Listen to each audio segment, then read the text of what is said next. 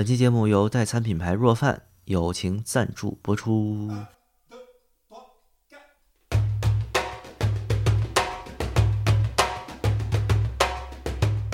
就像是二零一五一六年很多 IT 界的人热烈讨论的 Solent 一样，若饭呢是一个国内以程序开发者思路研制未来食物的科技企业。所谓未来食物，就是把营养从食物里面抽象出来。若饭的 slogan 是 Real food in different shape，也就是真实的食物，但以不同的方式呈现。每瓶若饭都浓缩了二十种人体必需的营养。呃，若饭现在已经六年了，有近十五万的复购用户，其中就有我。目前呢，若饭最方便的液体版就是开盖就能喝，像饮料一样，已经提供了原味、咖啡、桑茶三种口味。呃，咖啡味其中添加了咖啡因，虽然味道不是很浓，但我个人觉得醒神的作用特别明显。呃，喝完了之后一下午工作都不会犯困。当然，其实对于我来说，我更喜欢粉末版的味道。粉末版也是若饭最早的版本。粉末版也有瓶装和桶装的区别。然后瓶装最适合差旅场景，就是一个瓶子里面有一部分粉末，你买瓶矿泉水摇匀了喝掉就是一餐。桶桶装呢就更传统，像一罐奶粉一样。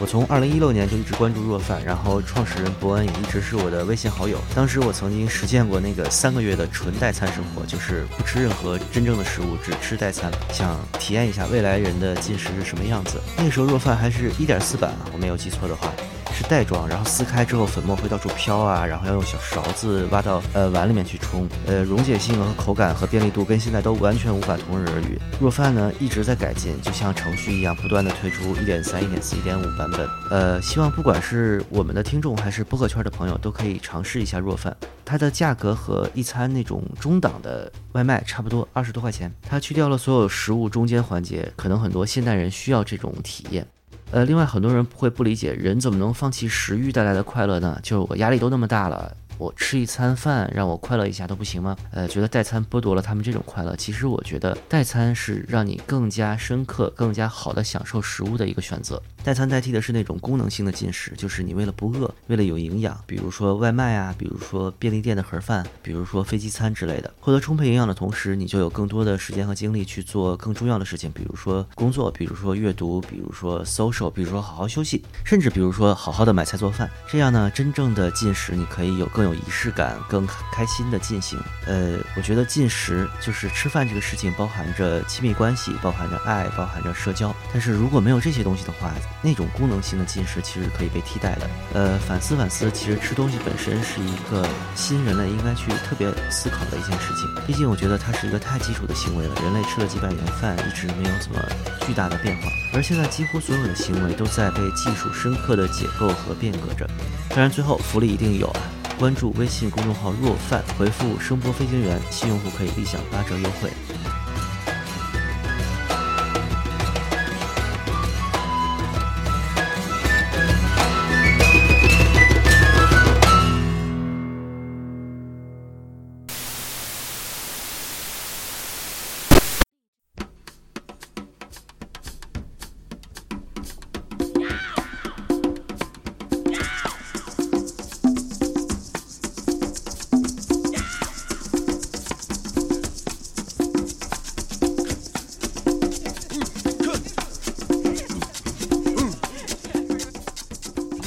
振宇老师担心啊！他真的是我见过的唯一一个人说，这个蓝牙耳机最大音量不够大的人。天哪，这这个真的挺可怕的。其实，就可能你震震死了几十个这个听毛细胞，然后这几十个可能是假死嘛，就休克了，然后回头还能缓过来，说：“哎，我在哪儿呢？”你都是这么平时都是这么安慰自己。对。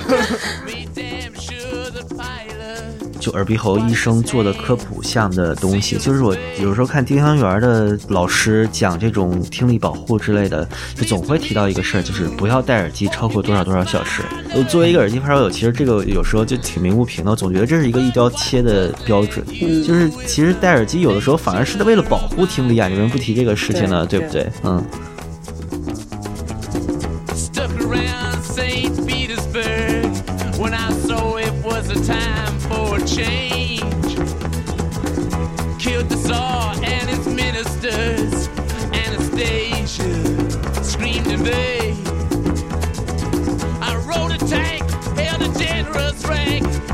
the place.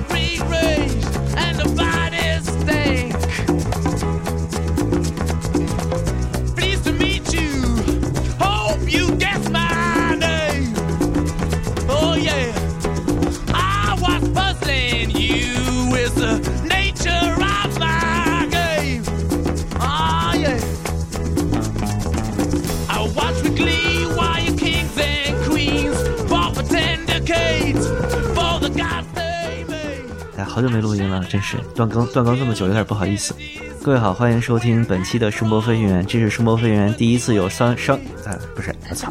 心虚了，没有说出来。嗯、各位好，欢迎收听本期的声波飞行员，这是声波飞行员开播以来第一次有商业赞助的节目，我是孟获。哇塞，嗯，有商业赞助吗？我操，不是你们就不不不自报家门了吗？我操，听见听见钱就疯了是真吗？没想到，啊，对对对，嗯，这就是没想到啊，嗯，这是赶上了是吗？对对对，我是孟获，哎是嗯是是赶紧赶紧说，我是地下思维，啊，我是包雪龙，我是德高，嗯，好，这次商业赞助其实就我没没通知你们啊，但是你们都知道，就是那个若饭啊。我我跟若饭的那个创始人一直是微信好友，然后我看到他们开始投播客了，就是呃就找若饭，然后他们还挺还挺有兴趣的，然后投了一下，对，嗯然后就是单期的大家试一下嘛。呃，我没想到在群里面说若饭和 Soylent，然后你们那么抵触，就我还以为就是对于这个科技产品，你们都会挺挺有试一试的热情的。没抵触啊，就我是想吃来着，就是嘴太馋了，人在重庆没有这个必要。啊，哎，说起来我我买了两瓶儿，后天到好像，啊就买两瓶儿啊，那那那就尝一下。对，我我是味道型的 OK OK，那那你不会喜欢的，就是你你只喝两瓶儿，这个东西只会造成你不断放屁放一天，然后不会不会有任何别的效果，嗯，然后你也会很饿。好吧？呃，说一下，就是我曾经是吃过这个代餐产品的，当时特别即刻的认为自己能像美国那帮代餐原教旨教徒一样，纯吃代餐活下来，然后就是真的纯吃代餐，拒绝一切酒席，然后聚会、各种聚餐、各种外卖、各种正常食物，然后吃了三个月，然后就是瘦了一些，然后整个人就像就有点要升仙的那种感觉。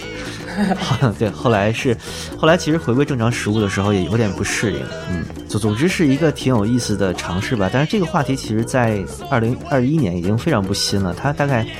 讨论的高潮应该在一六一七年左右，对，那个时候可能很多互联网人士会尝试这种用它去带一餐或者两餐的这么一个生活节奏。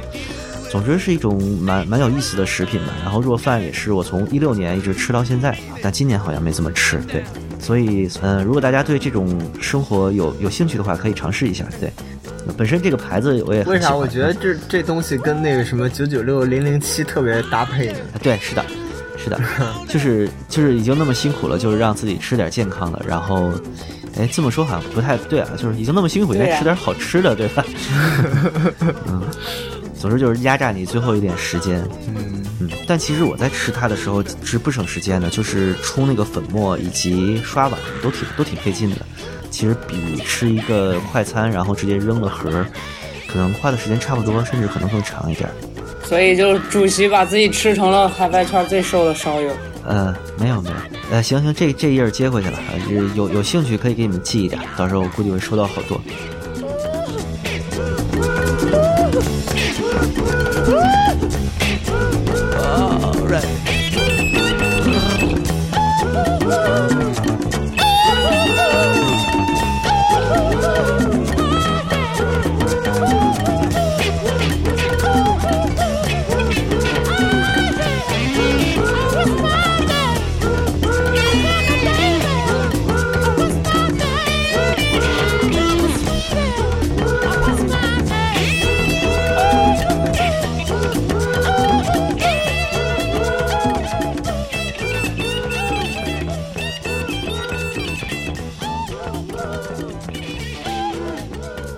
Call back 一下之前的那个话题，就是嘚儿老师好像收到那个 EOZ 的蓝牙耳机了，是吧？然后今天在群里面特别崩溃。咱能别提这茬吗？咱咱过去就当我没收到。不是，你看，你看，当时刚刚才闲聊的时候，特意让你别说，就把这个页，就呃，把这事儿压下去，然后在正式节目里面说一下。不录了，嗯走了，行，八八点走不录了，关麦了。太难受了，扎心嗯。哎，对这个真的，就任何人曾经被我短暂种草种草过的，千千万不要买。我从此就是恨上这个品牌了。嗯，对，它它本身也不是个品牌，没有人知道它。啊，行，对，啊，我就恨恨上这种恨那盲居海淘了，就是那种啊没有什么名名字的品牌，也没有什么评价的那种众筹产品，然后对，就就就就不玩了，不玩了。嗯，它它这个虚标重量虚标那么多是有点有点惊人啊，就是有点出对对对标脸了。对，因为因为我就是冲着那个去的嘛，他写一百七十克，然后实际拿手一称，我一掂着我就觉得不对，我开始以为是他这个头重比没做好，后来拿秤一称，确实是啊，多了有三分之一的重量，然后这就很生气，然后他的声音表现，然后模式呀，以及整个做工都不是让人很满意。虽然他钱不多吧，但是我等这三个月，我的心血、我的时间、精力、情感投入还是很多。多了三分之一。嗯，有一个相亲对象跟你说我一百二十斤，见面其实一百六十斤。哎，可能是这种吗。就你刚开始你跟我说，我又不是不能接受，或者就不见了，对吧？就是你不能骗我，这就是欺骗消费者，这是大大的那什么。哎，你到了吗？我就是公园东门那个瘦子啊。哎，太缺德了！啊，别买，别买，别买，别买。嗯，好。然后我这边是有个经历，就是我找包总要了一个 TWS，其实要了俩。然后我发现我到手这个 Soundcore 就是 Anchor 做的这个叫呃 Liberty Two Pro 这个东西，竟然很好听。然后我我最近它成为了我的主力，然后因为我最近又 Clubhouse 有点上瘾，天天带着它跟朋友瞎聊。不是最最近最近是因为社会议题也比较多，要要到某些日子了嘛，对吧？啊，然后然后天天上那个 Clubhouse 跟人聊天去。就这个这个东西是比较让我惊讶的是，其实我在用那个 RPT 零一的时候，我是不拿它听歌的。哎，但是这个东西我觉得它啊，基本上达到了我能听歌的那个线。对。这我我觉得它 EQ 一下，其实确实还行。嗯嗯，就是呃，纯粹从声音上说没有那么糟糕。它主要是其他方面让我觉得不是很 anchor，应该这么说啊。anchor 可以当一个形容词吗？就是就是 anchor，在我理解就是比较有往苹果那个方向，就是模仿或者说走的那个好吧风格嘛。嗯，就是它没有入耳检测，你摘下来之后要完全放回盒子，它才会。停止的，就是播放对，然后就说它的那个按钮的那个位置其实也挺诡异的，然后佩戴我觉得也一般吧，然后就是各种方面都让人觉得有点没有达到一个原价一千块钱呃九九九嘛，这么一个塞子的，在我当中的心目中的预期吧，因为实际上那个叫什么降噪豆已经八九九了嘛，去年哎双十一还是什么时候，所以但是觉得比降噪豆好听哎。呃，对它，尤其是它的那个 app 有一些，呃，什么格莱美大师是吧？那个 EQ，呃，我确实觉得就是效果还行，对，但是就属于预期可能有点高，然后加上本身我觉得怎么说呢，就确实价格有点有点高吧，嗯，也是啊，那个其实我我应该是科技产品用的还是太少了，我。用了俩星期，基本上没有用到它耳塞上面那个按键，我都是手机控制。然后前两天我还是特别无意中间把两个耳塞放到一起，发现它能有一个磁吸能吸上，然后就之前一直没有发现这个功能。对对对，发现吸上还挺挺高兴的，觉得呃好好用，还行还行。嗯，你在那个俩字俱乐部里边就给他的那个评价还挺高的，我看。对，其实没有那么。就是这个赛子就没有那么差，然后实际上是他后面那个赛子比较糟糕，就是那个 Air Two Pro，呃，名字其实对那个名字其实也是小米之前的 那个降噪也是 Air Two Pro 嘛，然后对，就没想到他也用了一个一样的名字，然后就那个塞子，然后包括 KT 也拿到了嘛，然后跟他聊的过程当中也发现，就是和和这个比，其实一点没有进步，然后那个降噪功能也是挺。呃，挺鸡肋的吧，应该这么说。嗯，所以对，然后泰斯威他有也有那个评价嘛，其实那个我觉得就基本上已经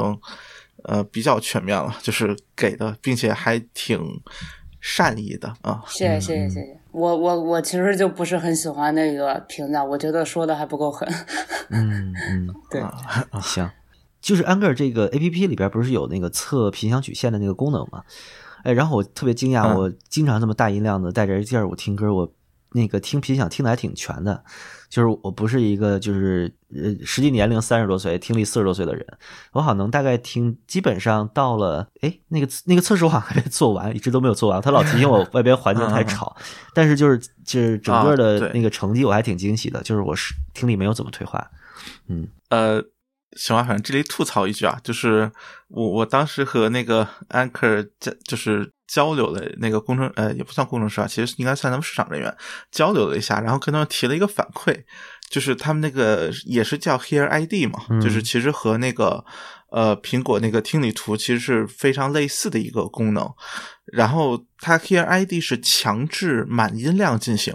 就是呃你会发现在使用的过程当中，那个音量是开满的，当然它实际、啊实际呃声音播放并不是很大，但是。那个状态下，在安静的情况下，我和呃另外的就拿到这个产品的几个朋友，几乎都出现了同样的问题，就是最小音量依然能听得到，所以全程就是一条平的过去，就没有任何区分度。哦。呃，就整体上来说，确实比一些其他常规测试要更更简单，对，就是声音明显要大一些。虽然也不是说你会觉得它音量很大，但是它嗯确实比就是、怎么说，就是它区分度比较比较差，可能最低的也也不是那么小，所以导致就很多人其实都能听到那个就是啊最低的那个行状态。哥明白了对问货的嗯听力年龄陡增几对岁？是的，是的，就是我说，哎呦，我考一百分，我他妈好多年没考一百分了。包总跟我说，不是，是那个题出的太简单了啊。全班全班五十个一百分，啊不不不，不过这个我觉得也可以了，这个真的也也行还谢谢你剁你也吗，嗯，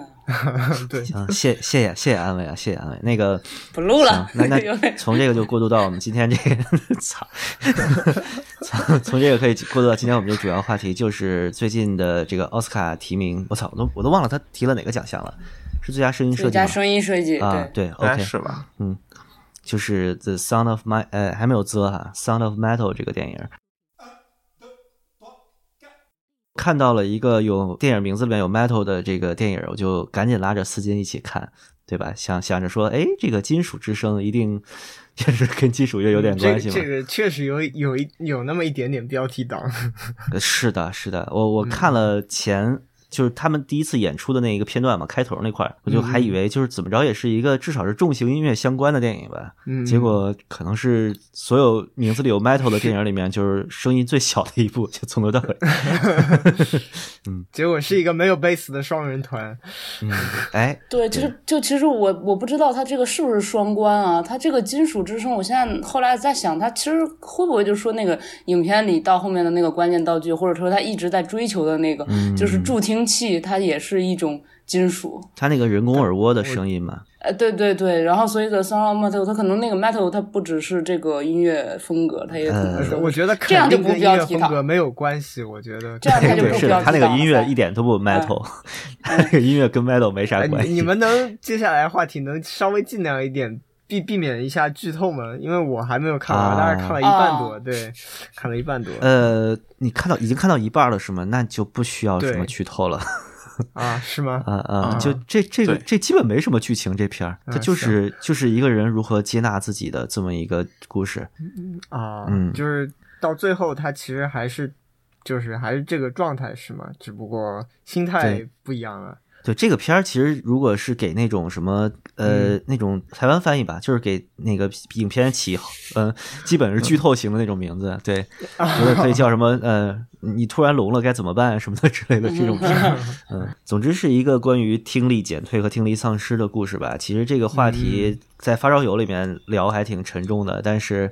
我们在 N 多年之前其实录过这么一期节目，就是我们有一个朋友因为听爱一八听得太狠，把自己耳朵听炸了，然后进入了常年耳鸣的状态。呃，现在这位老法师我已经我们已经好久不联系了吧？他也确实特别特别忙，很难约。但是他跟我们说的是，他这个耳鸣似乎是永远不会好了。对，其实是一个很心酸的故事。对，如果有兴趣可以去听我们去听我们当年录的第十四期节目啊。这这这真的是够早的。应该是一五年一五年录的，对，八九月份的一个节目，对，呃，其实《Sound of Metal》这个电影今年应该也算是某种程度上的话题之作吧，因为好像今年也是奥斯卡小年嘛，就所有的电影没有特别出彩的，然后这种相对来说比较四平八稳的电影，还是能得到一些褒奖。呃，感觉好像其实虽然拍摄平庸，但是关于这种疾病死亡的电影，一般都会至少拿那么一两个边边角角的讲，比如说前一阵什么《依然爱丽丝》，讲那种那个嗯阿尔兹海默症的电影，对，然后还有一些呃关于残疾人啊之类的，就是这这部电影其实呃某种程度上它是从这个重型音乐相关开始的嘛。我想知道斯金老师就看了一个开头之后是什么感觉？有没有被骗的感觉？我就我我倒不不觉得说这个东西不是金属或者什么，嗯我只是思考了半天，这到底算什么风格？因为可能这同类型的我听的确实少啊，我可能觉得它更加偏厄运那块，或者是那个他我觉得不镀膜，就是那个食人之类的那种，有点像嗯那种啊。我觉得它有点像那个自赏黑，就是什么 Death Heaven 的那种，就就是就是吉他回收开特别大，然后那个跟那儿狂刷，也没有什么、不重要，不重要，没有 riff 要什么都没有。对对，你是不是已经放弃了辨析什么是金属乐这个事情了？对对对对，不重要不重要。嗯但是我觉得开头那个开头那个场景，我觉得那个过渡到它那个真实场景啊，还挺有意思的。一开始你是看那个主角，你是不知道他处在一个什么环境，然后包括他的那啊个声音当时的环境的一个设计，你不知道这是一个虚拟的还是一个现实的一个环境。然后他过渡到他哦，原来他在一个现场，他在打鼓，嗯，呃，那段还其实还还是有点意思的，我当时其实一直在找他乐队其他人在哪儿，结果发现哎，真就真就是一个双人。就就他们俩 是吧？嗯。哎，怎么着？旁边应该有一个 DJ 什么的吧？结果就一个吉他，一个 DJ 还能行，嗯没有我我我后面看到他就是不是上网嘛，看到他女朋友变成了一个单人团，然后心态崩掉了，我看到那里笑死了。算什么个人音乐项目吧？跟那儿嗯跪着，然后狂拧效果器。Side project，嗯，嗯，非常非常的心酸。对，想问问，就大家有没有这种听了 live 之后，特别长时间的处于一个听力失常的状态？我跟司机肯定都有，就是你们在一个特别躁动的、特别吵的现场，你们有过这种经历吗？嗯，我没有，可能是因为我还年轻，然后就听力还行。哦 没有没有，开玩笑，就是有有在现场会觉得声音很大，但是不会说就是我会真的出现上什么什么生理上面的障碍，这种还没有。呃，声音大是指嗯什么？也没有类型的现场？就就比方说我，呃我在看 live house 或者什么的，我我会觉得我这音响确实很大，然后很轰头，然后你感觉胸腔都在共振嘛。但是这可能本身它就是现场的特性嘛。然后，但是当我离开了那个呃 live house 之后，我在路上走的，我不会那种耳鸣还持续在，就没有其他的生理可能就退下去了。还站的不够近啊，这就是，嗯其实这跟音乐风格还是有比较大关系。可能啊，可能是，可能是。嗯，对，那包总重？庆有啥乐队啊？没有，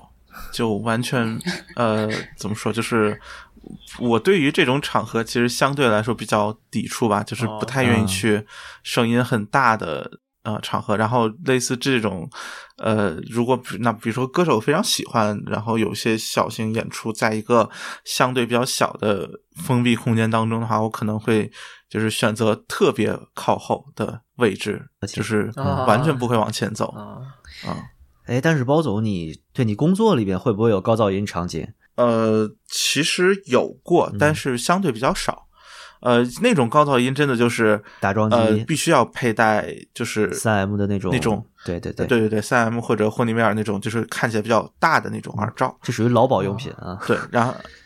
对对对对对，然后就属于你你就是你不戴的情况下，就属于一个人在你面前吼，但是你只看到他张嘴那种啊状态。啊哎，但是但是你们会不会就是你有没有好奇心？就是比如在那个钻井钻井台上咚咚咚敲的时候，你就想，哎，摘下来试试，我受得了受不了？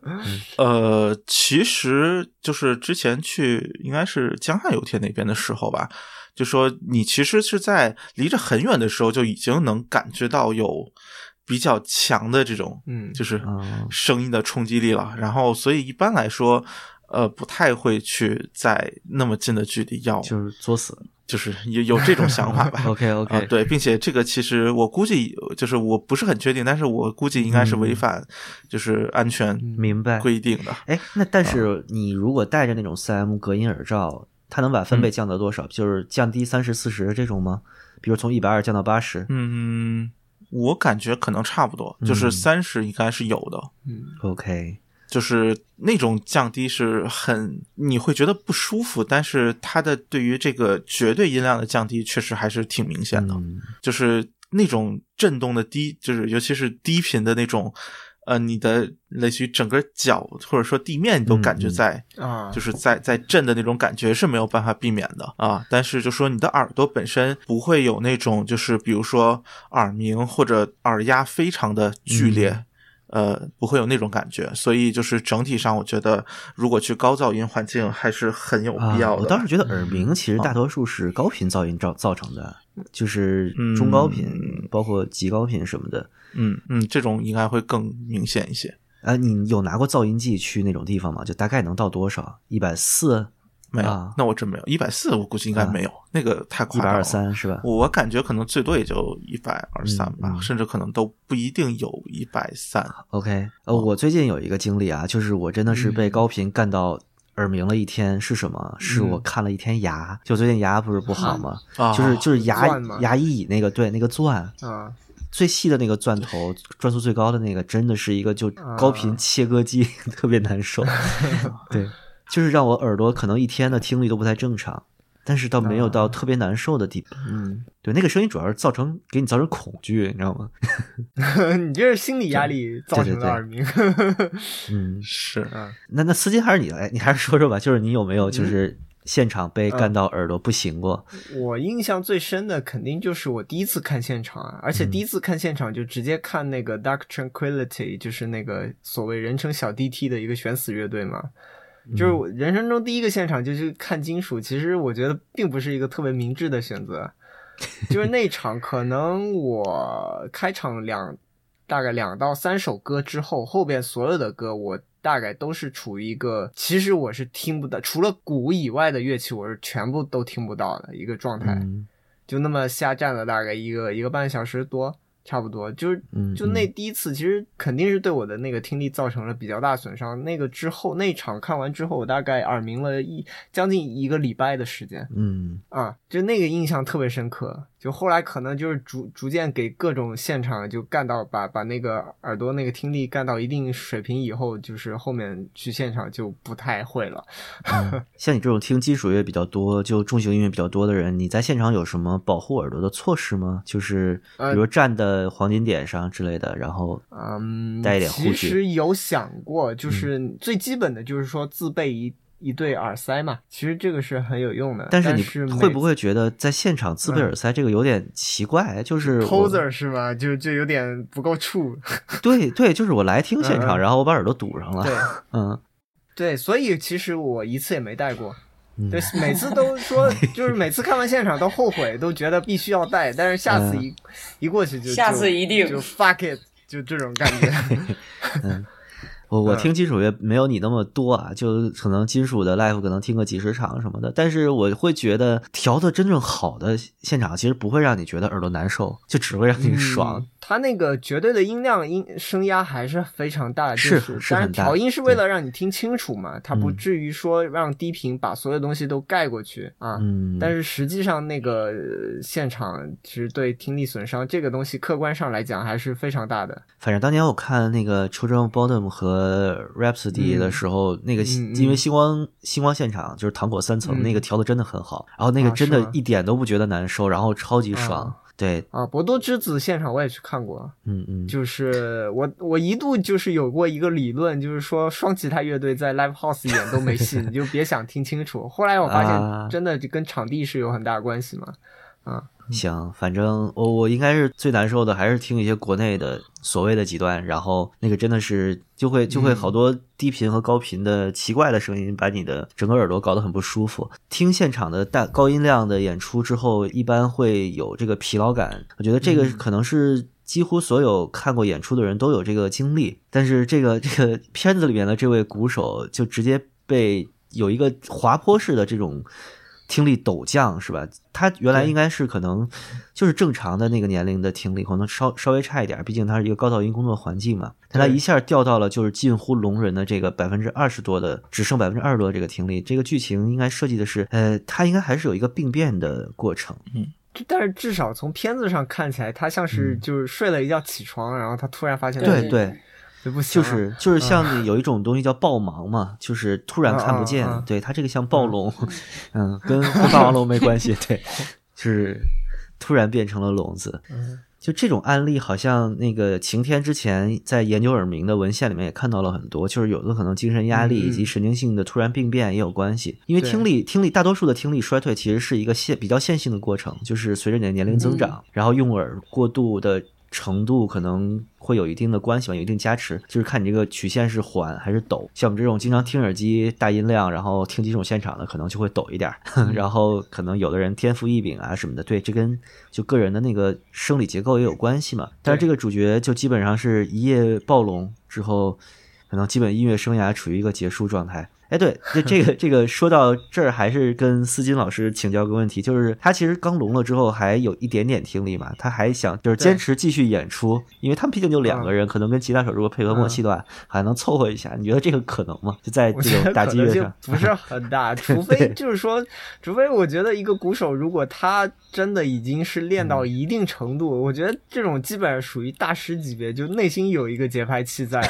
但我觉得对大多数鼓手来说，真的挺难做。到的，哎，但是当时我觉得他那个状态有点像是他那个听力还是有一部分留存。如果他那个声音声压足够大的话，至少就是说听不清人说话是一语音听不清是一方面。然后，但是打鼓的话，可能他还是能听得清一个大概的。可能当时那个他是那种状态啊，感觉给他耳朵阻抗加了几千。嗯，不不，他那个明显是就是中高频全没了，就剩一点低。对对对，就什么小军鼓和茶，他完全听不见。嗯，耳放都救不了。对，低鼓有一个拍棉被的那种声音。但是我觉得他那会儿选择去打鼓是有一种报复的心态在里面。是是是，就爽一把嘛。嗯嗯，对。他还提到了这个人其实之前有过就是注射海洛因的历史嘛，是可能稍微有一点这种，有点暗示跟吸毒有关。对对对，嗯。整个片中其实有很多这种男主角的主观视角镜头，然后这个时候我们会听到就是电影这个。两个立体声道像被捂棉被捂上一样，对，就像就像包总戴了一个三 M 隔音耳罩一样，对，差不多这种效果。作为这个全网最有那个人文关怀精神的评测媒体，就是嘚儿高，好像 之前他们做很多降噪降噪设备的时候有用过这种手法。对，呃，我想问问，就是这种东西你们是怎么怎么进行处理的？那一轨音轨，就是当我进入了降噪状态的时候，做一个音轨上面的处理，让它变成我们。真正在 B 站上听到的那样，呃，其实第一就是先把本身的去它，呃，用那个人工耳去把它这个降噪之后的声音。就先采集出来，然后再根据人耳听到的一遍遍，再跟监听耳机里的做对比，然后加效果。比方说，哎，我我录出来的声音跟我人耳听的还是比较大，那我把声分贝降下来，然后加一些效果音。比方说，我听起来比较闷，那我加一些水底的那种效果。其实还是通过调一些 EQ 吧和一些那种其他的参数，反正就是尽量的去贴合监听耳机和用监听耳机去听，然后尽量贴合自己再戴那个耳机真实听到的听感。就所有的我们对。声音的处理基本都是这样的，包括对听感的还原，嗯，就是。如果能录得出来，就就那个人工耳，它可以录出来，就直接放。如果真的录不出来的话，要么就差太多的我就不要了。比方说，我之前有次就是试图去录 HDR 的，发现它压耳的根本是收不对的，就放弃了那一段。对，然后如果能录下来，比方包耳式的就很容易录下来，然后再去跟实际听感做对比，没有必要就不调了。有必要的话还是会调一些的。就最因为最终还是想让观众尽量的听到更接近的声音，因为那个人工耳它肯定还是有区别的嘛。对，然后所以降噪的那种处理，只能说可能做多了。这种塞子的话，自己可能也会听晕，就是感觉哪家降噪都差不多。就我，因为我只做过嗯叉 M 四那期嘛，我当时我就想说，就是我自己的耳朵去听叉 M 三和叉 M 四的降噪效果都非常非常的难以分辨出哪个有多好，尤其是在一个就是真正会使用到降噪耳机的环境里面，是更难以分辨出的。反而是那种它真的是做了区别，比方两个品牌之间的产品，我可能还能明显出出来，呃，分别出来。所以在后期做的时，之后就只能嗯选择一个耳机，然后反复聆听，这样去去比。对，解答了我一个疑问啊，就是所以你们那个，比如说在街上面。模拟那个一个降噪产品的效果，其实是你们真的是用 EQ 调的像那个产品的样子，而并不是那个产品真实的样子，对吧？我其实刚特别好奇你们是怎么录出来的，我特别好奇你们怎么在真正时代的时候录到那个环境音的。但其实是呃，根据怎么说主观客观两个吧，就一个是你可以在纯安静。环境下得到两个声音的这个具体的变量差，然后喧闹环境下面，一个是主观那个人听到一个什么样子，然后再用软件调到一个差不多的状态。但但是我们。调的那个音轨，它也是我们带着人工耳、耳去录的，就是我们比方说像编导做节目，包括我之前做呃很多降噪耳机的节目，都是我们会带着那个上地铁。甚至说最新一期 AirPods Max 那个就是在飞机上拿那个人工耳录下来的音频，然后回来再是为了防止那个人工耳嗯不如人耳精准，我们还是会对比的调。对，嗯，这个可能跟就是真正电影里面制作这种东这种声音效果，其实其实也差不多，就是把把这个真实音轨在声音处理里面，像那个病人的真正病态的那个听音的频响曲线做一个呃加和，然后造成一个电影院观众听到的这么一个效果，可以说，呃，对，所以我比较喜欢这个电影声音处理的部分，其实也就是它是进入到那个人的主观听感里面的嘛。嗯。哎你们有没有类似的就是其他的观影经历？就是有没有其他电影有这种使用手法？应该还挺多的吧，我感觉。基本上可能跟听障有关的电影，如果那个听障人士是主角，基本都有啊。嗯，对，或者或者就战争片当一个炸弹在啊对对对对，这种特别多。然后你就高频，就什么声儿都没有，只剩一个音儿那种高频。嗯，嗯，对，好像敦刻尔克什么就有吧，基本上有轰炸情节的，什么一九一七啊之类的都会有。呃，不过，不过以听障为主角的这种话题性的电影，它我觉得《金属之声》算是那种主观听力，嗯但是好多那样的听力，它就是它整个电影的感觉就是没什么声音，就很静。然后，啊呃，他他更多更多去描写，而是而没有进入到那个人的那种那种主观听力里面，就是他那个听障有点像是一个功能性的呈现，而不是一个就是他把你当成视觉的一部分去模拟它。我我我是这样感觉的，就是一些听涉及到，那可能我们说的不是一类的电影。我想到那种听障类电影，像什么呃《熔炉》啊，包括那个、啊呃。呃，什么？那那那年夏天，宁静的那个海。宁静的海，啊对对对。然后生之行啊，那种那种，对对对，就是这些电影，啊。我不知道，我不知道主席说的是不是这类的。其实也有那年夏天宁静的海，就嗯。因为长时间是他们俩人嘛，那他们俩人肯定是不说话的。哎。嗯，他就有点像那个这个电影里面，其实后面也有嘛，就是拍那个龙人社区的时候，就那个社区里是很嗯安静的，只有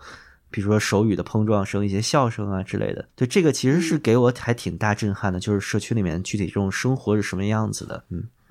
哎，就像那个《金属之声》里面那场饭桌的戏，啊，对对，他们我我刚开始，对对对对，我们预设可能都是他们打的手语，结果他那场戏拍出来的感觉是，其实他们自己对对不自觉的会说话，只是是跟就是那种声音，他们只是在发出一种生理性的声音啊，嗯。没有什么内容。对对对，就这种残障人士的片子，我想起娄烨的那个推拿，就他表现一堆、哦。哦一堆盲人进宿舍的第一件事是开灯，我当时 特别惊讶，对、嗯。他们会把灯打开，然后然后就是盲人的很多生活其实是就正常人挺难以预料的吧，但他们会有这些习惯。嗯。呃，听障的电影我还想起一个，就是朴赞玉我最喜欢的一个片儿，也是我最喜欢的韩国片之一，叫《我要复仇》。就他男主角是申河君演的，是一个聋子，然后他姐姐是尿毒症，然后聋子要卖肾给姐姐治病，特别逗。就是他他想他想把肾捐给姐姐，然后那个医生就跟他说：“你的血型是 B，你姐姐的血型是 A。”嗯，他根本听不见嘛，然后医生知道他啊是个聋子，然后特别特别慢的说，然后在他的那个主观视角就是什么声音都没有，然后医生的嘴在面前特别大的动作，然后在他面前写了一个这 B，对对对对对。嗯，但是这个这个片子到最后面还有一段有有一段主观视角的床戏啊，就也也是聋子视角的，所以就还挺有意思的。嗯，你看床戏的时候还互相打手语，是一个多么多么劳累的事情。嗯，啊，生之行我倒是真没有这种主观的感觉，毕竟它是个动画片儿吧。对嗯，然后对对，然后主要那个女女主本身也是一个不是试点人物嘛，她是一个被霸凌的对象嘛，属于，所嗯，以印象就是对于这个声音处理印象不是特别深。其其实就是这种听障的，他更多没有做主角以及主观的呈现的电影，其实还挺多的。就是作为配角，像那个，嗯、我觉得《血色将至》里面是吧？他他有一个领养的那个，也是一个啊聋、聋小孩儿。然后那个，呃，像《极道车神》里面那个男主角，他就特别喜欢听音乐嘛，但是他他的家长就是也是聋哑人，然后他回家就打手语，然后他自己就不爱讲话，他出门就戴耳塞，然后在家就玩音乐，就就是很多都是一种配配角吧，所以我看到这种以主角以及模拟主观听感的电影，就还挺喜欢的。对，那那其实从《极道车神》那个例子倒挺好过渡到下一个话题的，就是包总，你看那个 stand up comedy 对吧？所以你你看过那个 Russell Peters 有一个特别有名的嘲笑聋子的那一段吗？就是他那个专场，看太多忘了。他那个专场应该叫 Red, White and Brown，是那个印度人那个对对对对对对对，哎，对。对，他有一段说，就是有聋子来听我的 comedy 嘛，然后我就要骂他们。对对对、哦。F u c k them in the ears。呃，哎哎，等一下，我我我我其实不是很确定是不是那个，我我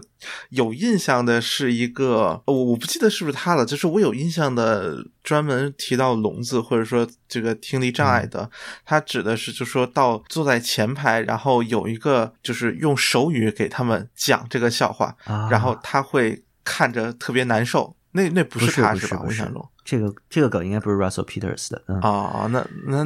啊，Russell Peters 那那个我没有看到过。然后就是我刚才提到那个，就是说他会故意讲一些前后完全不挨着的话，然后去对，嗯。就是下面的那个手语给他们说的人，然后就是那些就是听力障碍者就会特别疑惑的看着他，就是你在瞎翻译什么呢？就这种感觉。太损了，缺德。怪对对对，就故故意做这样一些嗯，对搞怪的事情。就是 Russell Peters 说的是自己曾经因为被误以为是弱智，但是我不知道这个经历是真的假的啊，就是他他曾经进过那种特殊学校，就是有瞎子、有聋子、有残疾人，然后有多动症哦，然后他他是他是弱智嘛，就 是所谓的。然后他说，整个学校里大家最怕的就是聋孩子，因为聋孩子都。壮得像牛一样，然后，然后龙孩子总是就因为听不清楚别的孩子的话，以为别人就在欺负他们，所以他们会特别暴力显得。然后他那个其实，呃，传达了一个跟这个《Sound of Metal》里面一样的理念，就是我当时听那个只是当一个笑话来听，然后我没有去细想。但是在这个《金属之声》这个片子里面，就是聋人社区的那个 leader 在最后跟他说过，就是我们建立这个社区和。所有的聋人，就是有听力障碍的人一起生活，源于一个理念，就是我们认为聋其实不是一种残疾，就是他只认为这是一种生理缺陷，但是他认为他不是一个残疾，他不应该在社会里面被当成一个残疾人对待，所以他们要聚在一起，像正常人一样生活。然后在很多年前，Russell Peters 那个专场说的是，就是如果聋人这辈子不遇上低情商的正常人，告诉他们你们听不到东西的话，那他们生活的会跟正常人没有两样，就是特别有意思这个事儿。我想想，就是聋聋子的社区里面，其实是。就大家完全是感受不到一个交流障碍的，这个我觉得其实细想想非常有趣。就是呃，其他的各种残疾都会导致一些生活上实际的不便嘛。就但聋人就是他真的和就是盲人不一样，就盲人还会会造成一些实际危险，但聋人其实就如果他在一个封闭社区里面，就各种地方照顾到的话，他其实。真的面临不到什么特别重要的事情，会提醒他你是一个残疾人，所以他们有这个理念，还让我觉得很有趣。就包括这个也涉及到主角最后的一个认同的那个感觉嘛。这么反过来看，其实 Russell Peters 那个段子也非常有意思，就是听障患者其实自己自认为并不是一种残疾，然后他们的共同体里面，他们也不会感受到自己的残疾人，所所以对他们真正的尊重，其实是应该是不把他们视为残疾人。那他就既然不是一个残障群体，他不是弱势群体的话，那其实他就能在脱口秀里面被呃调侃，对吧？所以这个怎么说呢，也是另一种程度上更可能更高级的尊重。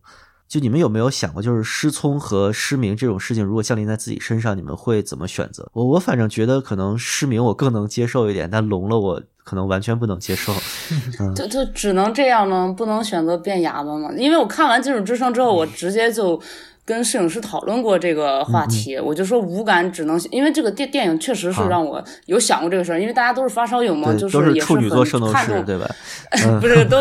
都很看看重这个声音对自己，或者说很认可这种媒介的表达。所以我我看完之后，我就在想说，如果真的换我身上，然后如果非得选一个的话，我肯定是选择变成哑巴的，就不会不会选择做就是聋，因为我觉得这个耳朵或者说听力，它其实是一个输入设备。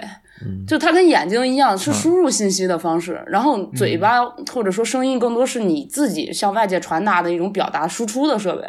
对，所以就是我我觉得全世界就就算是全世界都依然在发出声音。就如果我变哑巴了之后，就是人类也好，动物也好，自然也好，全世界还在发声，然后我是能听得到的。但是如果我聋了之后，那就只有我自己在发出声音。就是对对世界而言，所以我我肯定不会这么换的。极限一换一，它不是极限一换一，是一换无限。对，所以所以我不干的，所以肯定变哑巴。而且我觉得，嗯，就是我有很多等着我去聆听的，然后我自己的表达其实相比起这些就挺无足轻重的，而且可以用替代性的方式输出嘛。对，所以所以挺 OK。写文章是吧？嗯，对对对啊，写字啊或者什么的。播客你就别录了，嗯。哎，不录了，以后你的播客就是一个那个 Siri 语音，嗯，不录三连。Google Voice，嗯嗯，思金老师有想过吗？就是自己再也录不了琴了什么的。对，我觉得这个东西，反你这个假设，我感觉反而我小时候可能会经常会做一些我倒不是说设想。对我倒不是说那种小孩的那种恐惧了，就是对于疾病或者死亡的这种恐惧。我觉得是，就你你没有担心过，就是自己长时间听音乐啊之类的，会让自己，比如说。五六十岁就就耳朵就完蛋了，这种感觉。嗯，我觉得可能我可能抱有一定的侥幸心理吧。我觉得听力再怎么衰退，最后无非就是啊，你再说一遍，就是就大概就到这种水平。你马什么梅，大概就是那种水平，就不至于就变成一个聋子。可能一直就持有这样的心态。啊，是马什么梅和鱼丸粗面差不多，这好像是是脑软化了，我觉得应该是，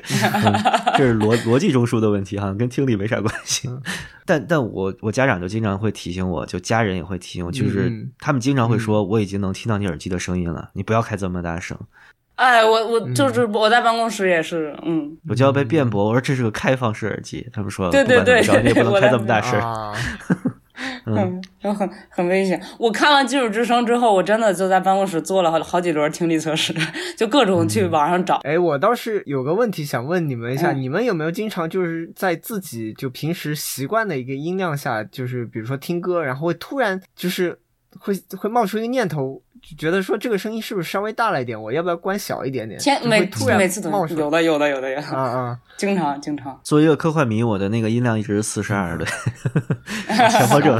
这么精准？那那那好多调不了的怎么办？十个十个制的？没没没没，其实。就是如果能让我看见数字音量，就是四十二嘛。但是如果看不见，那就无所谓了，就肯定调到一个自己最舒服的嘛。我觉得，呃，我现在是那个小尾巴那个 S 一嘛，插电脑，我觉得它的四十二插 HD 二十五是一个呃中等偏低的音量啊，有点危险呀你 啊，我觉得还行吧。S 一推力还挺小的，呃，单端不是平衡。嗯，我是经常会被自己就是吓一跳，就是比如说平时在路上听那个 H D 二五，平时觉得那个听音乐音量时常偶尔还会觉得说，哦，这个声音是不是稍微小了一点什么的。然后当第二天出门，就是说还没有走出自己家那个大楼的时候，还在电梯里，我打开那个音乐，我就觉得我靠，这音量好像有点大。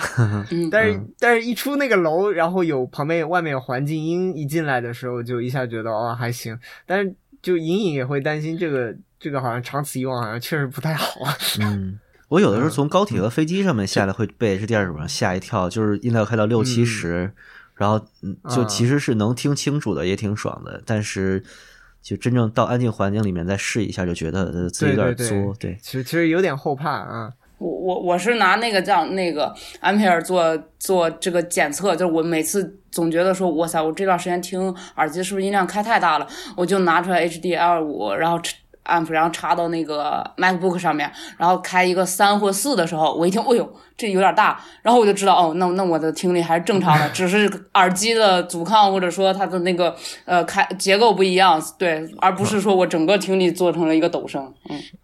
就定期校准一下得，对，这个我倒觉得确实挺挺有帮助的，就是定期校准这个事情。就 自己找一个标准的耳机，然后安静的时候听一下它，然后你就是哎，这就是我听音乐差不多的。然后过段时间再拿它那个同样复制一遍，然后瞄一下，看有没有上次五听的很爽，这次到七才可以，那就是有点最近有点大了，对。唉。因为因为像我特别典型，就是所有耳机第一耳朵肯定是在室内环境，嗯嗯就是就几乎不太会出现在户外，然后你就是戴一个新的耳机嘛，嗯。然后这个时候一通常来说还是会记一下音量大概在啊就是什么位置，对，然后出去的话，有的时候其实比如说用 iPhone 或者什么，就是你会明显觉得需要调大的话，我还是会调大，嗯但是就是属于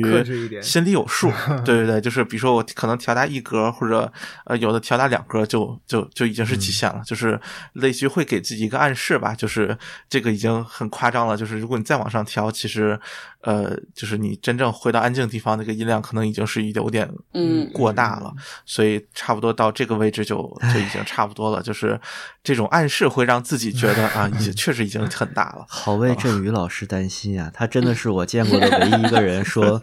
这个蓝牙耳机最大音量不够大的人。天哪！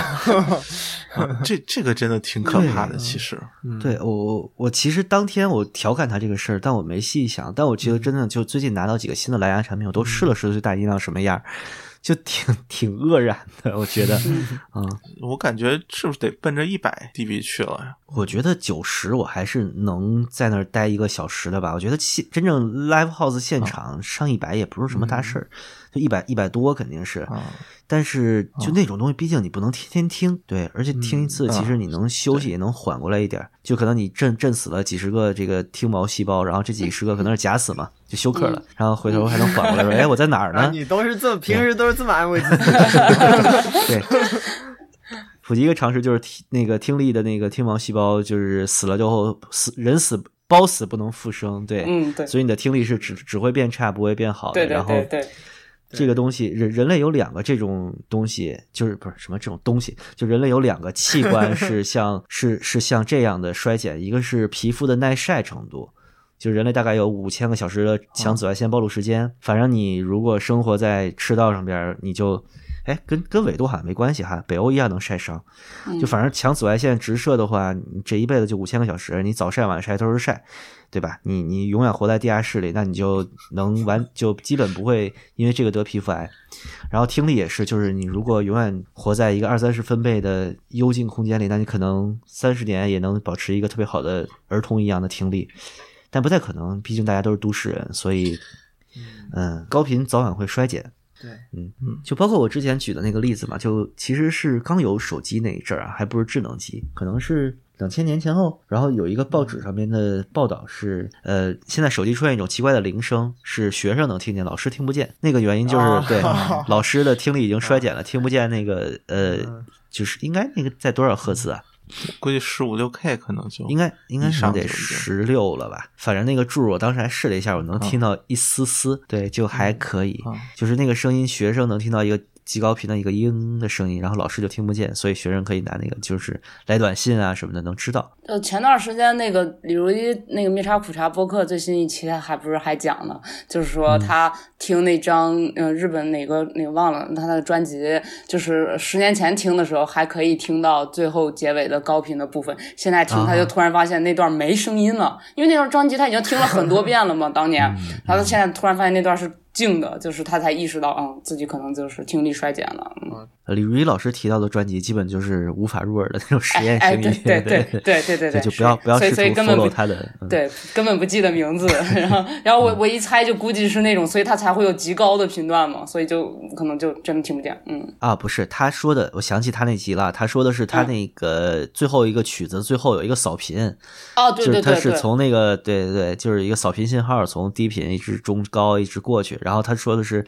这回到多少秒的时候我就已经听不见了，这么感觉。呃，你们你们也都是很多年的发烧友了，可以说你们有主观的觉到过自己的听力下降了吗？或者说某一个频频段以前能特别清晰的感知到的信息，现在可能有点模糊了。嗯，我自己是一直都摸耳朵嘛，就还好，嗯，只有一次就是我。大二的时候，因为那一年没怎么听音乐，光听播客了，然后就带了有小半年、一个学期的 AirPods。然后虽然他就只听个人声嘛，但就是我之前是没有那么戴过这种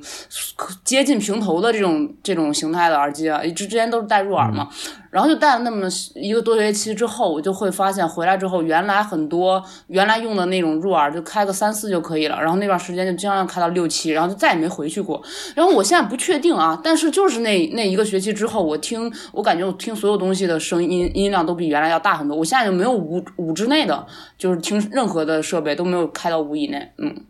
所以大家不要买 AirPods，买。嗯，我这个感觉其实还真的挺，就是没有什么明确的时间点吧，嗯，就是没有这个印象。比如说，尤其是针对某个频段，因为这个其实主要就是高频段嘛。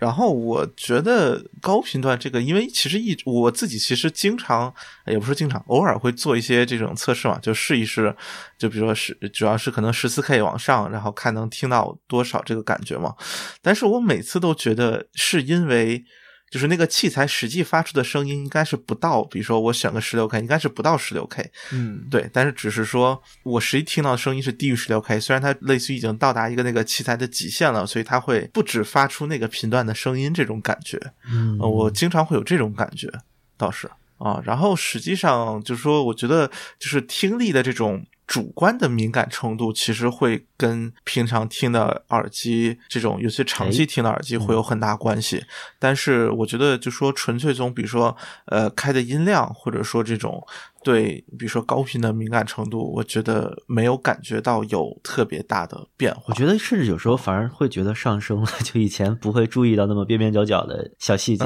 但是听得多了之后，会刻意的注意一些就极端频段的表现啊什么的。对，不过这个我感觉应该是主观上的，而不是客观上面的一种，这属于刻意训练提升。嗯，对对对对，就可能就注意力更加会放到这些上面来。只觉得这个跟斯金总撸琴撸多了之后，不会觉得听力下降，反而会觉得对各种琴的声音更敏感一样。嗯嗯，我的听力肯定是逐渐在在退步的，但是我觉得这跟那个耳机啊或者 HiFi 关系倒不是特别大，主要怪现场。对我我我的判断依据大概是以前我还会就是老是挑我说哎今天这个现场效果怎么样啊？呃听不清啊干嘛的？到后来我基本上我发现。基本上大绝大部分现场，我每次都能听得特别清楚，就是乐手弹的东西。以后，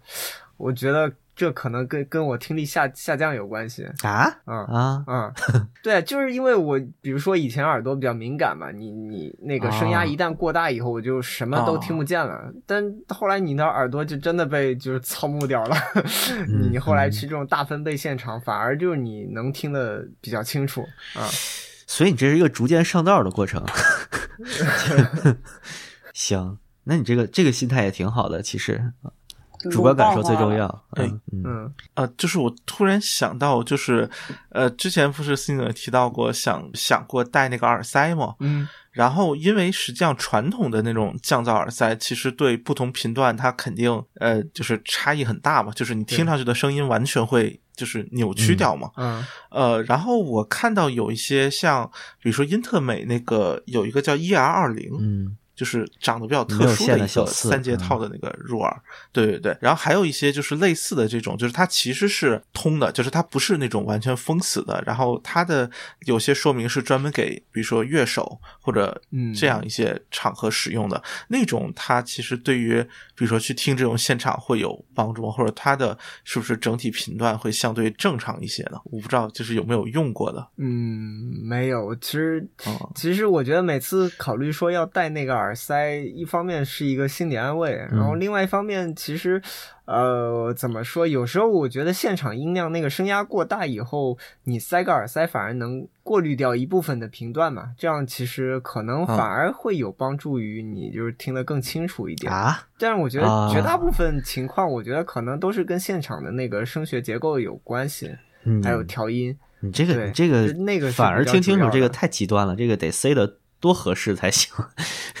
嗯，你塞塞的时候还还顺便测了一下频响。没有，我觉得现场 最大的一个问题是，呃，一方面高频肯定是损伤听力嘛，另外一方面就是低频量过大，然后它就一直它会真的会盖掉好多的细节。对，然后你塞个塞子啊什么，有时候会把那个低频过滤掉一些，这样会反而好一些。对对，这个这个也是，确实是跟现场的调教也有关系。就我听过一些噪音乐队的现场，确实那个低频就是真的是就像机关枪一样，突入的人特别不舒服。对，那个嗯尤其是那种双踩低鼓一踩，然后你就感觉一波一波的冲你的胸，你就是你啥也啥也听不见。马杜克啊，马杜克那个还真的不不不一样。那天真的是，所以那个现场真的就是就一个天一个地，就前面一个是那个日所谓的肉地启示录嘛，就 Flash God 我靠这这 Apocalypse。呃，知道只是知道那个乐队啊。那天那个音响效果其实非常差，我们正好站在一个就是可能是扩音器的下面，就虽然我们站在很后面，但是很不巧那天那个头顶就是一个扩音器，啊啊，然后就真的就就就是灾难一般的听感。嗯，然后后来马杜克上来就就什么都好了，就虽然音量还是非常非常大，呃，但是能听得清楚啊。呃，马杜克给我的生理震撼是特别特别强的那个现场，应该是我听过最吵的现场，但是非常、非常爽。但是我觉得其实就是嗯嗯嗯我听过一些带那个呃怎么说，就是在特别大的效果器的后摇的现场，其实是非常不舒服的。你看刚才嘚儿高截了个图给我们，就是猫怪的现场，有人提到了。我在上海那次猫怪是第一次来中国吧，他演的那个反正 My Father My King 那首歌的最后有一段特别长的吉他失真，就是他们弹着，嗯就是扭了效果器之后，四个人全下去了，然后就效果器继续继续继续响了。我操，那个管杀不管埋哦是吗？特别特别吵，然后我还站在就是。嗯这个提醒我，就是现场站位非常重要，一定要找到那个就多个喇叭中间那个比较舒服那个点站。就当然你要是粉丝，就一定站前排，那就单说了。反正就一定要站在中线上，你站在任何一边儿都是特别可怕的效果。就是如果你单离单侧喇叭太近，第一是你会被拍拍的特别不舒服，第二真的你只能听到特别少的一部分音乐的内容。嗯，就其实我看那个这个这个他转的这个动态里面，最让我感慨的还是他说的那种形容，就是任何音乐爱好者内心深处都是会对听力退化有极度畏惧的。虽然他标注了说大音量音乐爱好者，也就是斯金总跟 孟获总这种，但是但是我把这个。定语先拿走，就是音乐爱好者都是很怕，所以我看完这片儿真的就害怕，包括听耳机，我都想过说，如果说我真的听不到一些频段的声音，或者说我听力真的退化很严重，那我其实连玩耳机这种设备都没有任何必要了，因为这设备本身是辅助我的嘛，就是辅助我去享受音乐的，但是我我已经享受不到这种音乐了，那就很难受。然后那个他那篇《卫报》那篇文章里面。他说的也是，他说他去采访鼓手嘛，那鼓手他就说，嗯就是失去听力就堪比我失去一只手。就我我一想，他这个比喻其实就是要继续打鼓，凑合也能打，就也不是打不响一只手，但是就不就不对了，就是就打不打不好，以及没办法操作。就那就变成真正的残疾了嘛。哎，对对对对对对，对他啊。来说就是那么个状态了，哎嗯，都害怕，都害怕。反正听力这个东西就很纠结，在于它是一个呃消耗型的东西。你今天花嗯十块钱和今天花十万块钱，你反正你的基本上上帝给你的那个库存就那么多。那如果你是一个就是金属乐手，你天天巡演，那你一年可能巡个嗯十几二十场，可能这一年你就花了你原来三十年的钱，对吧？就这个东西是，反正是有钱不用过期作废呢，还是就是你要好好保护它，让你在老年的时候也能有一个耳聪目明的状况呢？其实是一个挺矛盾的事儿。就是那那你如果真的特别极端的把它保护起来，那你就直接弄一个就是去掉减九十分贝的极端的那个隔音耳罩，然后你这辈子就当个聋子呗，那你的听力是最好的。就这个其实很很奇怪，这个悖论。嗯嗯，我我是觉得，在你真正喜欢的上事情上面投入，就是投入精力去欣赏，就挺好的。然后可能恰巧我跟思金老师就是都听重型音乐，我倒是觉得其实重型音乐并不一定毁耳朵。它虽然确实基本上都是大音个主要跟量，音量有关，嗯这个完全大音量掌控度完全在于你自己，对对对，对吧？呃，现场是不可避免了，但是我们平时听音乐，其实这个损伤度全是全全全嗯在你自己的手中了啊。而且其实开的音量就是病态的大，是一个乐队的对自己技术有点不自信的那么个感。我觉得真正的嗯就是我我见过真正就现场活儿特别好的乐队，他的乐音量一般都是就是比较合理的一个范围。对，我我觉得这个东西是不是跟那个这种音乐的根源有关啊？你说摇滚乐最早包括一些失真，还有一些音色啊的产生，都是跟就是把音量就是呃放大到一定程度以后所产生的，嗯这跟这个音乐它自己的一个基因有关。对那个大音量确实，嗯你说就完全不是大音量音乐也也很难讲。对，嗯我觉得这个东西在摇滚乐的基因里面。对摇滚乐其实呃它的构成非常复杂了，但源流上面，反正我记得当年 Beatles 就是一个挺精致的、挺雅皮的感觉嘛，就还跟那个、嗯呃戴珠宝首饰的听众，请炫耀你们的珠宝什么的，对，嗯，就经典笑话。但是当年反正 Rolling Stones 出来，他们说的就是音量开到最大就完了。就是一帮英国街头糙逼，对，就这种东西，特别特别是朋克风潮起来了之后，就大家都用特别差的扩音设备，那那个音响效果反正就是又大又糙，然后又难听。他们可能以这个为一种风格嘛，就是给人以最大的不适感。然后对，然后包括之前看那个黑金的那个纪录片，就瓦哥当年也是，就是我要最便宜的麦克风、最烂的音箱，然后还把麦克风摔一下，然后再开始演。对，就这种东西，你说是他们一种精神也好吧，但肯定那个那个设备出来的声音肯定是更难以让人忍受的。就就反正是重型音乐和大音量并不是一个特别直接相关的事儿，就像我之前说后摇，还有贼烦后摇，就到最后把电源器叭拧到最大，然后嗡嗡嗡的那嗯。那样，哎呦，就就就到到那种场度就特别不舒服，就还是几个国外乐队特别爱玩这个啊，嗯，就来来中国，反正我听了一次，我就决定再也不去了。哎，就说起大音量，正好想说一些，呃，可能相关，但是其实和演出没有太大关系的事情吧。就是我可能是从前两年开始吧，呃，前两年在北京的时候，然后遇到过一个就中国社会大学的学生，呃，然后中国社会大学是在昌平嘛。呃，不对，中国石油大学（括号北京）是在 昌平，太严谨了，还有个青岛的，对，我都我都去那个学校门口吃过串儿。嗯啊，然后就是我我后来发现，就是他的这种听力是明显要比我好。或者说他听音的音量明显比我小。后来就说我分析了一下，我感觉可能主要是昌平那边整体比较安静，啊就是环境这个影影响，我当时觉得是非常大的。然后后来我就是加上在北京、武汉这边两地跑嘛，然后武汉这边是临着一条相当于是主干道，呃，就是公司和住的地方中间要穿过一个，就是还还比较。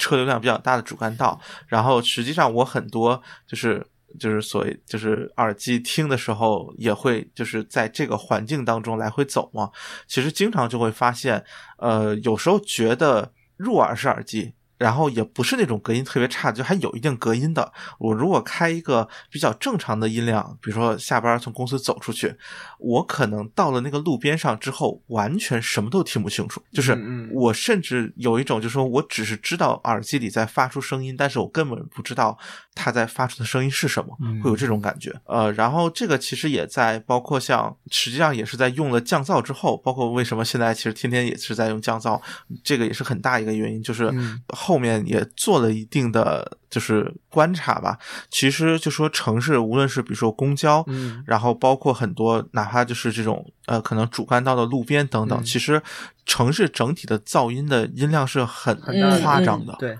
对对对。对，呃，然后我其实觉得很多就是。就是非发烧友，呃，其实如果不是很注意这方面，嗯。或者说他本身生活环境相对噪音比较大，嗯。其实这个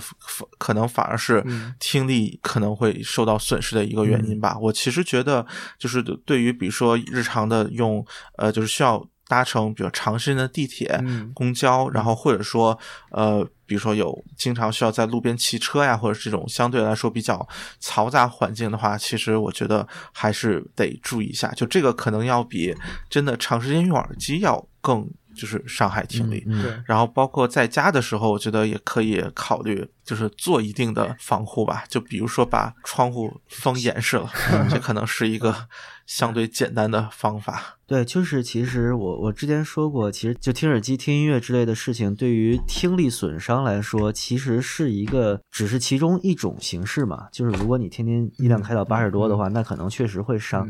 但是其实最常见的听力损伤是来自于高噪音环境，比如说你住在高速旁边，到了晚上过大车，嗯，住在地铁、住在那个铁轨旁边，嗯特别是现在的高速铁路的那个噪音，我操，真的很可怕啊。呃，我曾经有过这么一个经历啊，就是有的高铁是过站不停的嘛，就是小站，就比如说那个，嗯。我我我印象想想啊，那是镇江站，对。镇江，我走在站台正中间，就是离离两个两个铁轨都各十五米嘛，然后右边是我的那个车停着，我下来了，然后左边就是有那种就是过镇江但不停的高铁，它的时速可能是二百八到三百二左右，然后它过去的时候，我就觉得我觉得像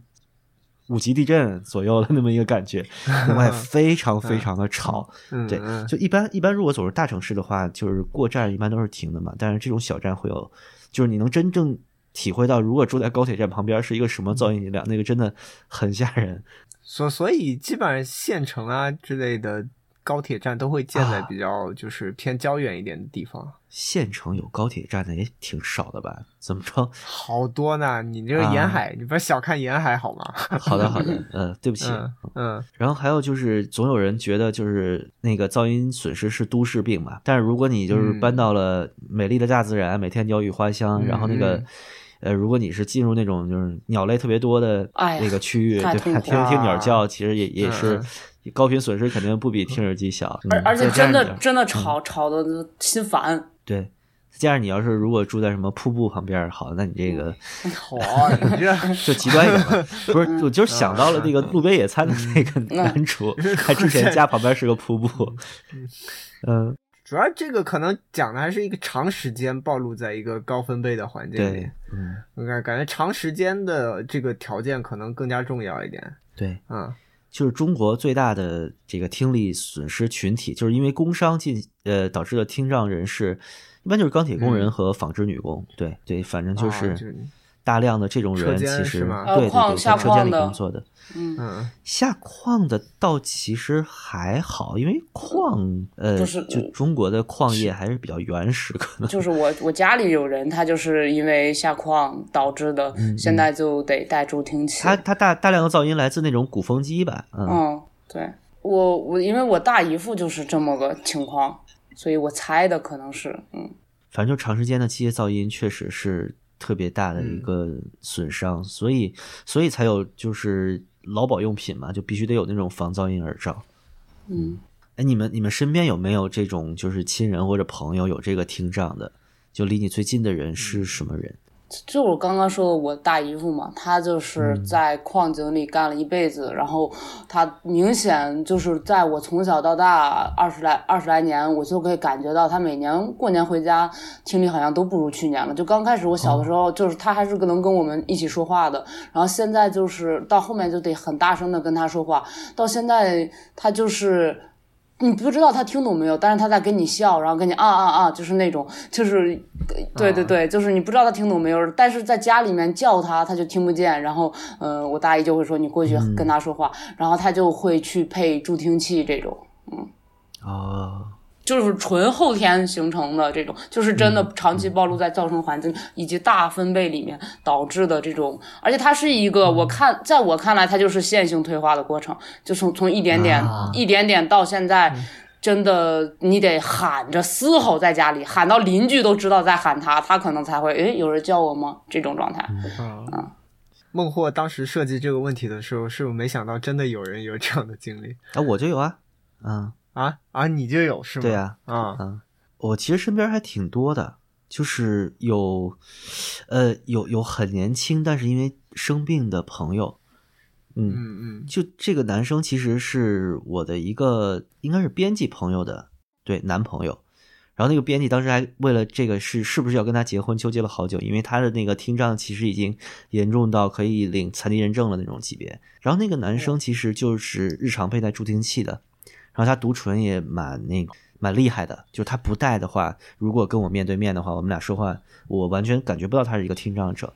哦，那好厉害。但是但是嗯就是、对，就是那种他也会做这种 NGO 的义工嘛，就是帮助这种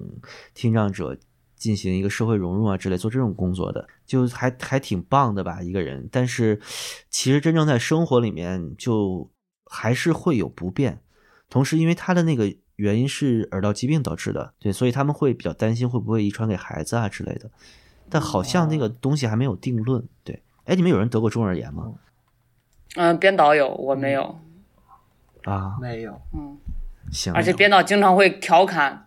就是他他嗯每期节目他做耳机多嘛，他就会调侃说，作为一个有中耳炎的，但是又很喜欢烧耳机的什么，然后他就会去以这个标准带一下吧，提一下说这个耳嗯机适不适合佩戴呀，或者什么这种。我是在我应该是在高中的时候得过中耳炎，然后还挺严重的，就是会应该是高烧了一个星期，然后去医院做了一些，也不是手术吧，就是耳道清理加上一些上药啊之类的工作。然后那那一个星期确实给我印象非常深，就是基本上是一个呃，就《Sound of Metal》那个主角的那种听力状态。哦，天呐，对就就我直接耳朵上就挂个纱布，然后我就不听老师上课了，然后在那儿自己下边看小说，特别开心。对，但但是当时其实有点怕好不了的那种感觉。但大夫说你这个很常见，就是一个比较厉害的炎症，应该是我游泳的时候就没戴耳塞，然后导致的。对，嗯，那北京的公共泳池太不卫生了，非常的脏啊！大家不要去地摊游泳馆。嗯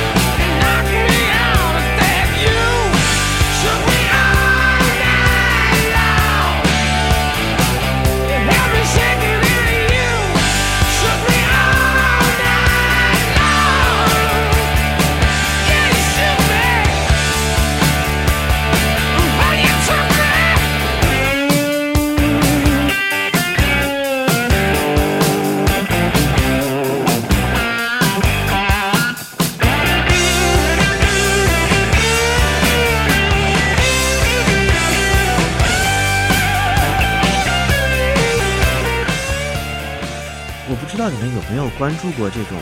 就耳鼻喉医生做的科普项的东西，就是我有时候看丁香园的老师讲这种听力保护之类的，就总会提到一个事儿，就是不要戴耳机超过多少多少小时。对，我作为一个耳机派友，其实这个有时候就挺鸣不平的，总觉得这是一个一刀切的标准。嗯，就是其实戴耳机有的时候反而是为了保护听力啊，你为什么不提这个事情了？对不对？对对对，嗯，就其实降噪耳机应该是这个我可以比较实际的保护听力的吧？应该。呃，对，没错。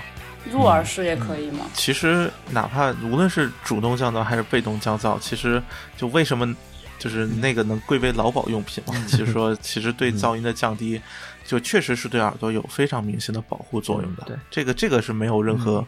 疑问的。嗯只是说可能呃，这个主要因为还是面向普通人嘛，然后其实呃，尤其是早期，就是绝大多数人手里的所谓的耳机还是平头塞或者一些开放式的小头戴。呃，就是对对对，就是其实没有很好隔音的。呃，其实我那个是就是比较早期，经常能在电梯里面，就是就是电梯门一开，然后发现里面一个人正在听耳机，然就是然后我能非常啊清晰的听到他在听什么，啊。就是他就戴个平头塞那种的，对，这个也是我一直觉得平头塞不太好的一个很大的原因。对，嗯。因为其实一般来说啊，就是如果真的是连续或者说一天，呃，嗯。对耳机的这种使用超过多少个小时，这种通常比较长嘛，嗯，或者说对耳机比较依赖，那么很有可能它其实很多时候会在一个相对高噪音的环境下去使用，呃，嗯那么这种情况下，如果还强行的把音量就是往大了开，我觉得就是会确实会有很大的风险。嗯。呃，然后我觉得对现在的人来说，比如说像 AirPods，嗯。其实就是不带 Pro 的版本，就普通版，其实它对于听力也是几乎没有任何保护。但是很很多人还是会在地铁上面去佩戴，就说这种嗯半入耳式或者平头的 TWS，、哎然后那个音量，说句实在话，你想听到一定会开得很大。是的，是的，对，我就那一个学期我都不怎么坐地铁，就在大学校园里都已经很安静了，都能给我整成那样。然后我后来一次，我刚才想到那个经历，就是嗯，刚开始玩小头戴时候买那破案的零点六嘛，然后我通勤每天要坐半个小时地铁，就是那一个多月用下来，我就是我自己都不行了。第一就是确实听不清楚，这个实际上就是感受不好；第二就是我就觉得不行，我就是觉得这样不对，然后耳朵听的有点疼。都不是佩戴问题，有点疼，所所以所以，我刚才我就在想说，现在其实可能对发烧友群体来说，嗯，比方说有人说啊，你用开放式啊，你声音很大呀，大家都听得见，但其实很多时候我们用这种耳机的环境，甚至说平头塞吧，它就是发烧友群体嘛，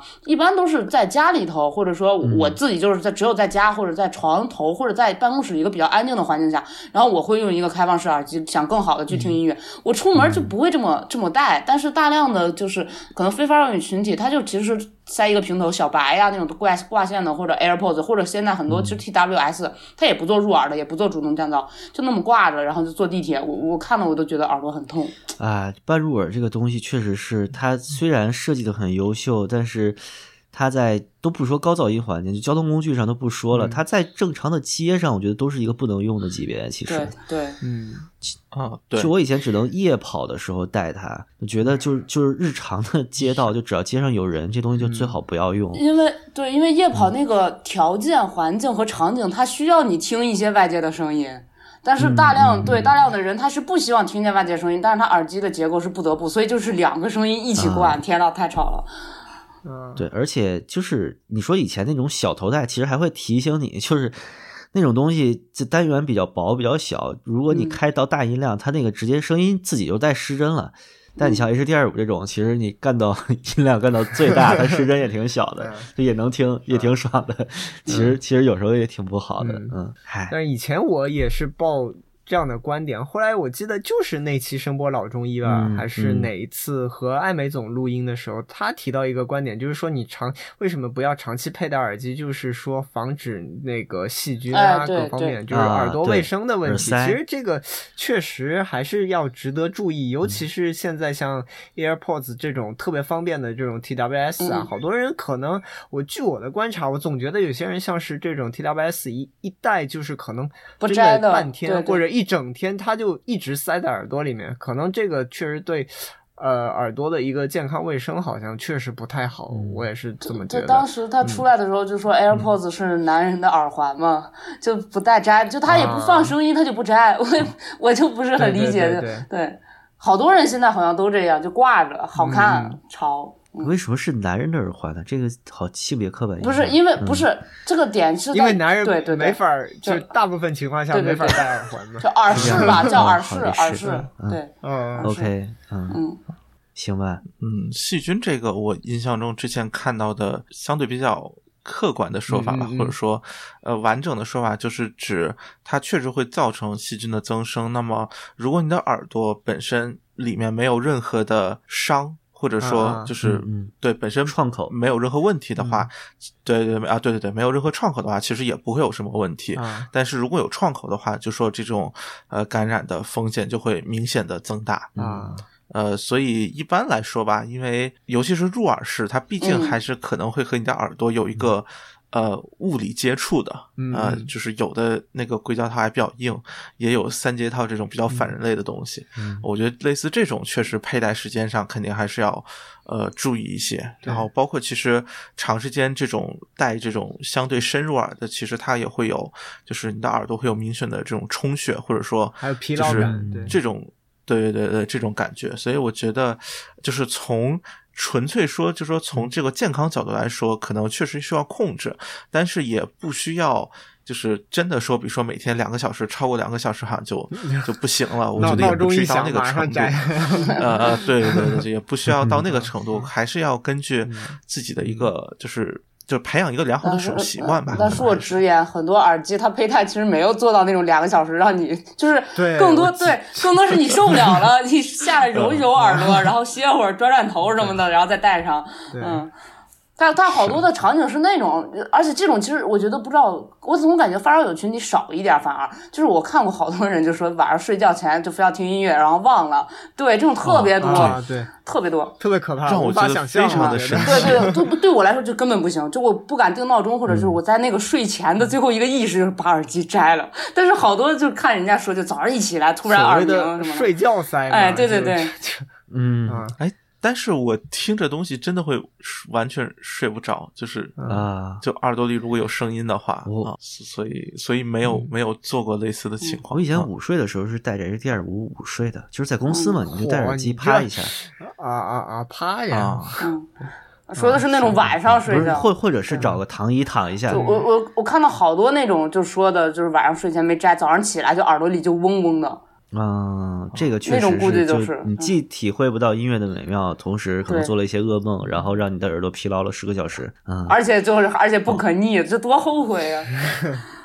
就这种是真的就只能祝你身体健康了。哦我还买过一个真正日本就打着那个睡睡觉塞的那么一个产品，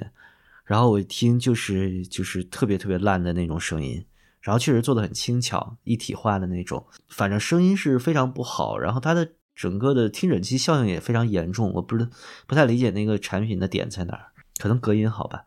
BOSS 和 One More 好像都有，就是呃睡觉塞。那个 Color Buds 我还挺喜欢的，虽然很难听，但是非常舒服，呃非常小。它后面出了一个就是专门用于睡觉的塞子，就是和那个 BOSS 的那个 Sleep Buds 是是非常类似的。我们做过节目的啊，那个对，然后反正不太推荐挺是吧？就是太贵了，我记得。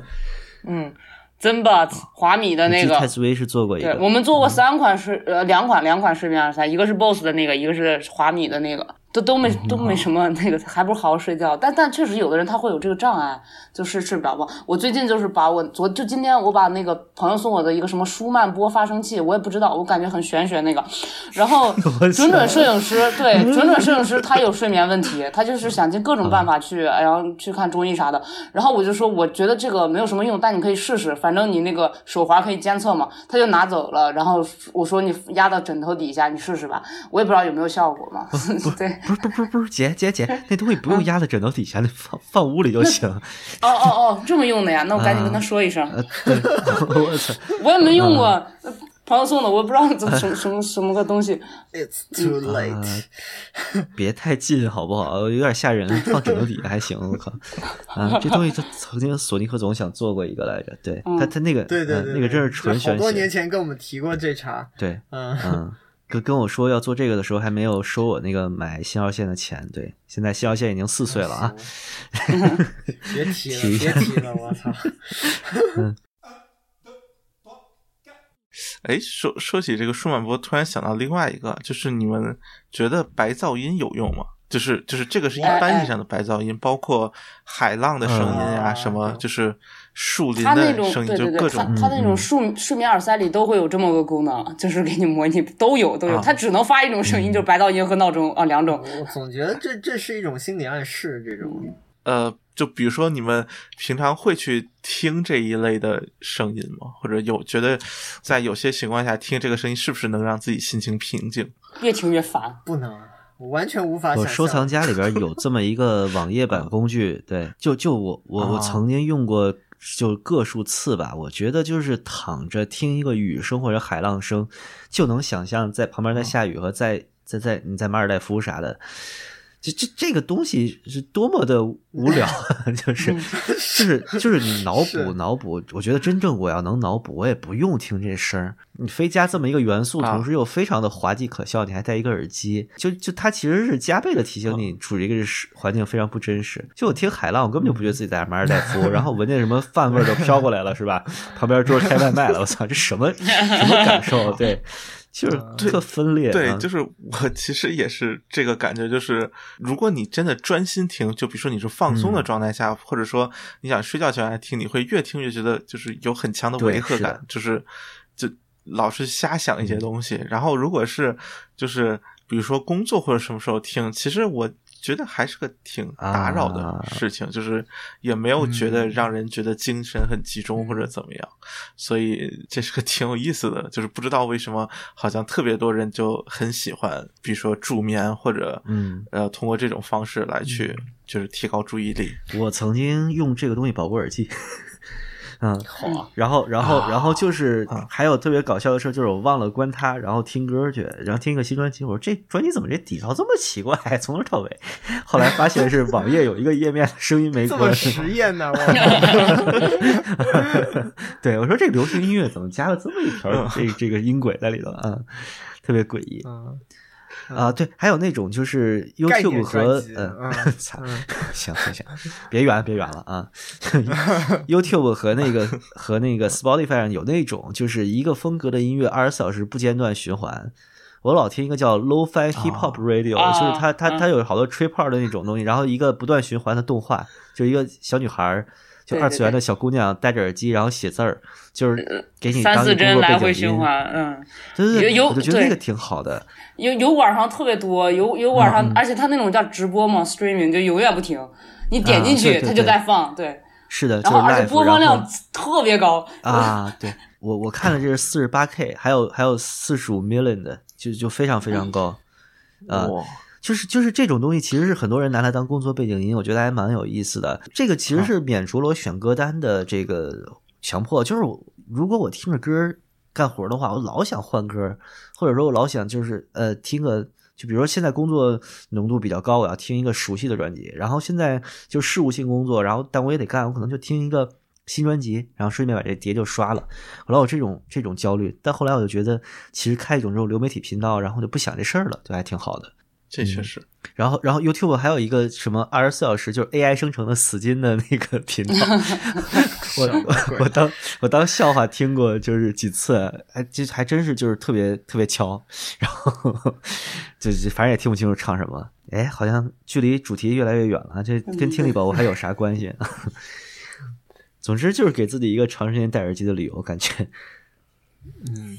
呃，反正我是戴 HD 二十五，就我我现在能四五个小时了，已经。对，虽然摘下来还是会疼吧，但是就不像刚开始那么痛苦了。我也一般都不摘。耳朵已经包出来了。哎，所以你们平时大概每天大概平均佩戴耳机的时间大概是想多少时，间？睡觉的八个小时，除了十六个小时，十二个小时吧。我操！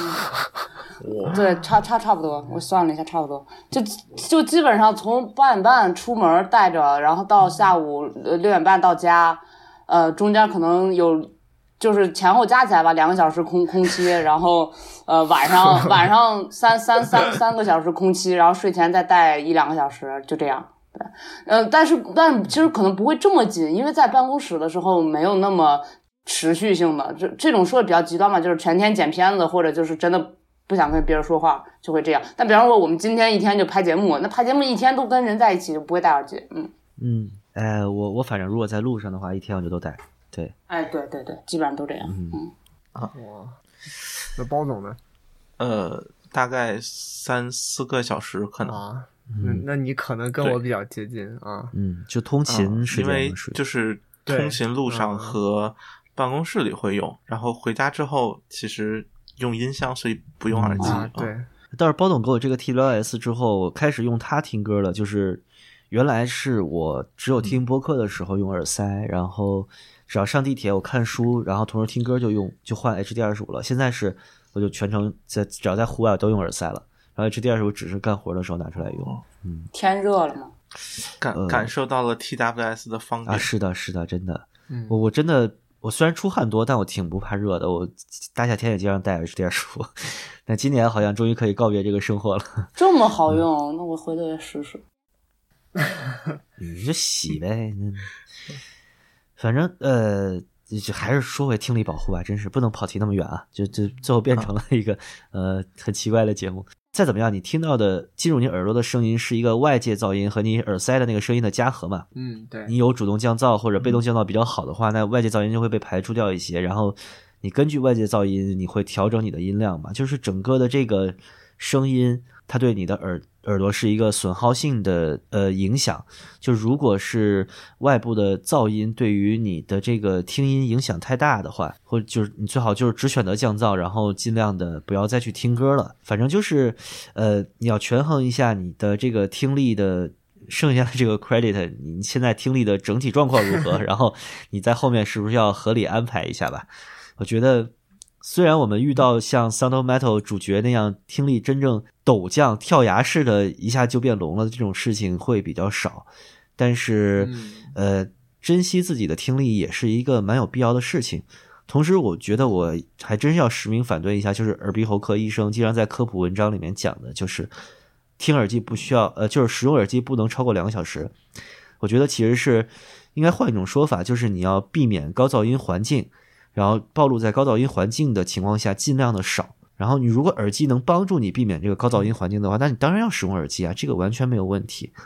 我觉得像有主动降噪功能的，开个主动降噪就是一个非常好的选择，就是能让你在地铁啊、公交、高铁之类的地方，你能有一个起码六七十 dB 的这么一个环境嘛，不能。总在九十以上飘着，对。然后就是，反正就多提一句吧，就是呃，实际上就是所谓的建议的，就是比如说音量，比如说呃什么。是八十五开始吧，以上就比如说不超过多少小时，然后九十不超过多少小时等等。呃，其实这个我觉得从另一个方面，其实也要注意，就是呃，你虽然说比如说不超过这个音量，不超过这个时间，呃，并不是一个永久性的损伤，但是其实它恢复也是需要时间。而如果比如说你日常的环境当中一直就是或者说长期会接触到这种高噪音的环境，你是很难有一个充足的时间休息去恢复。复自己的这种听力的状态的，呃，所以这种情况下，就是说还是建议，呃，哪怕就是用最普通的，呃，比如说三 M 或者霍尼韦尔那种，就是呃，就是降噪的耳塞或者就是所谓的耳罩，就就不是耳机就不能出声的那种，或者就是有一些其他的手段能够帮助自己去呃这种相对。长时间的摆脱高噪音的环境的话，我觉得也是可以考虑的吧。然后主动降噪耳机，我觉得现在因为随着啊，就是国国产确实做的越来越多，我觉得整体价格确实也还在往下走。然后我觉得作为发烧友的话，其实可能在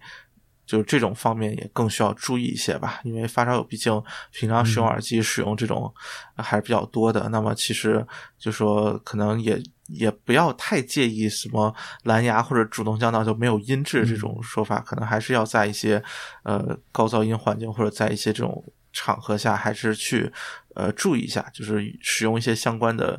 呃设备去保护一下自己听力吧。然后，然后发烧友实在受不了音质，就跟我一样，用点那种封闭式头戴或者入耳式耳机。就比如说 HDR 十五这种就非常合适。哎，对，然后我之前用旋耳机的那个叉零一嘛，就真的感觉聋了，就是不放音乐就是自己聋的。嗯，然后放一点音乐，我说天，这比我所有用过的降噪都好，就是就是那个疼，它就是生理的疼感，就是来回插拔这种，嗯，呃，对对对对对，太难受了。对，对，是的。哎，我我见过一个展会上面一个哥们儿特有意思，他是戴一个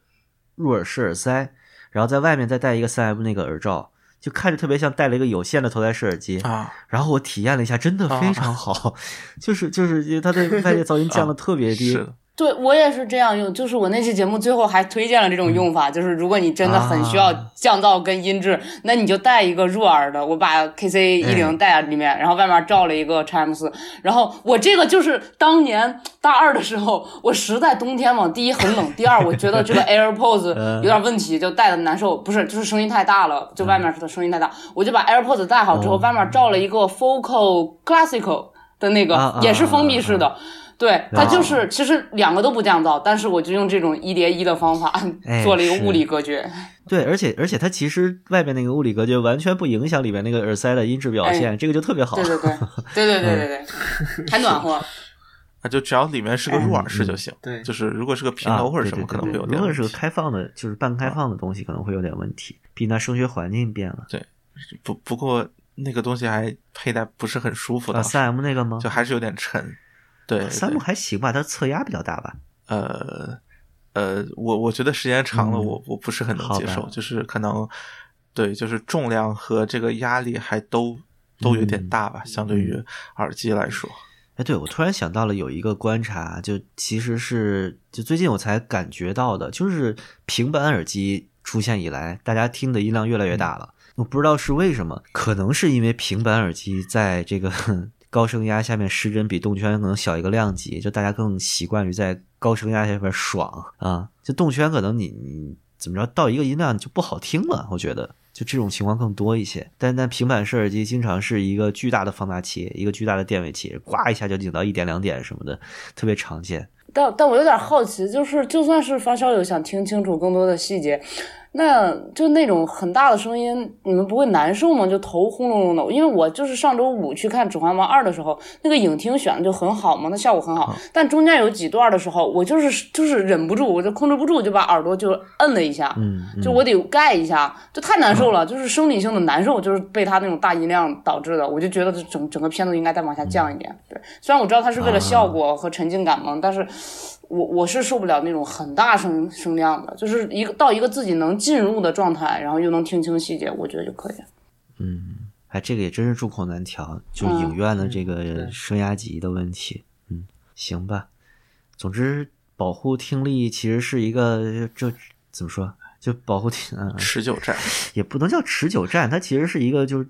就是终身学习计划，说逼对点儿。得 得得有意识，什么什么时候开始都不晚。我觉得最重要还是先要有有很多人根本就没有这个意识，哎对对对首先是意识到这个问题嗯，这个可能就是一个进步。就是 AirPods 先别用了，对，对，说说说一句特别经典那个话，叫什么？种一棵树最好的时间是十年前，其次是现在。保护听力也一样。啊，对，是就是这玩意儿现在是就这种半开放的入耳，又是一个就是最常见的产品，就苹果做的嘛。可能 AirPods Pro 还是没有那么多人去投资，反正我见到的比 AirPods 少太多了。但 AirPods 在公交、地铁上真的是就 大量的要真的是那种小白就你真，要没开声，你要真的没开声还行，对，你要真的还用它听东西的话，嗯，还是挺可怕的事情。对而而且我好多朋友他他们在说的时候都说啊，我戴不了入耳式或者什么的，我就很难给他们，因为他们又不接受头戴，又戴不了入耳，他们就说我就喜欢那种 AirPods 那种，他们不知道说是半平头还是平头，反正他是说那种 AirPods 那种，就是挂在耳朵上的，然后或者是那种老的耳机，然后我说那个东西很损害听力，然后他说你天天戴耳机还说我，我说不是，我这个哎。音量那 就拉的很小嘛，而且入耳式，我就跟他解释我说入耳其实是保护听力的时候研发出来的，就是那个英英什么我忘了。英特美哎，对，嘛英特美嘛，他他当时是为了这样更好、更低的音量，然后是不谈剂量、谈数量都耍流氓。嗯嗯，反正就是我我的观念就是，可能入耳式刚开始没有体验过的话，它那个异物感确实有点不舒服。但我认为啊，没有人带不了入耳式。什么我带不了入耳式，其实是你你不会带，或者说你没有找到一个就是至少精精心设计的产品。对，嗯合适的嗯，你这第一次是小四，谁都谁都想死。嗯，对，那那那个太太暴力了啊。嗯是的，哎，我我总我总记得你好像以前一直说啊我带不了入耳式，这话你好像也说过。是啊，是啊，就后来后来其实是体验过一些，主要我对这个品牌还是兴趣不大，我觉得它的东西其实太同质化了。但是，但但你看我对那个 NS 五 MK 二多喜欢，对吧？然后包括包总车 给我这个这个 TWS，我真的觉得挺惊喜的。就嗨，反正打脸的事儿我也没少干嘛，对吧？就就这么着呗。也是，呃这也是。对，嗯嗯，凉快凉快最重要，对，嗯，就马上夏天到了，对，还这这正好反驳一个观点，就是好多那个医生会说入耳式损听力嘛，这个不能说没有道理，只能说它的语境还是特别受限的。就是很多深插的入耳式可能会造成一个气密性比较高的原因，然后那个能量过于直接的轰击耳膜啊什么的，可能会造成耳朵确实比较容易疲劳。但是你所谓的入耳式就损害听力，这个有点但是我觉得看看到这样的话的人会容易想当然觉得这个东西就是比较接近于你的耳对膜，对对它是个距离概念音量就会大。嗯嗯，其实什么耳道的那个结构就还比较复杂的，对，具体可以看一下那个棍子和普通入耳的那个区别，对，二道弯是怎么个结构，嗯嗯，以及人的那个频响曲耳耳道内的频响曲线是怎么回事儿之类的，对，其实就这些科普其实对。有很多人做过了，但是有多少人有耐心去看呢？而且它跟听力保护似乎看起来又没有这个直接关系。哎，嗯反正其实还稍有一点，因为比如说像挺典型的，就是呃插入深度会造成就是高频峰的不同位置嘛，嗯就入耳式其实特别容易，就是会在你其实有点敏感的，比如说是五五到七 K 这个中间，然后突然有一个高频缝，然后你听起来就会主观上就会觉得比较刺耳。那么这种情况下，就是有的人可能对高频不是很适应的情况下，就容易出现，比如说像然后音量一开大就容易出现耳鸣啊或者什么的情况嘛。就是应该说有很多情况都是理解，或者说可能作为作为一个医生就。那么一两句话科普的时间，他没有办法把各种情况解释的太细致，呃，只能说就说，呃，如果你真的不知道该怎么办，那么就对，就是呃，入耳式少用，倒也不是个对吧？多多么大不了的事情。但你得哦远离噪音环就境就，是说对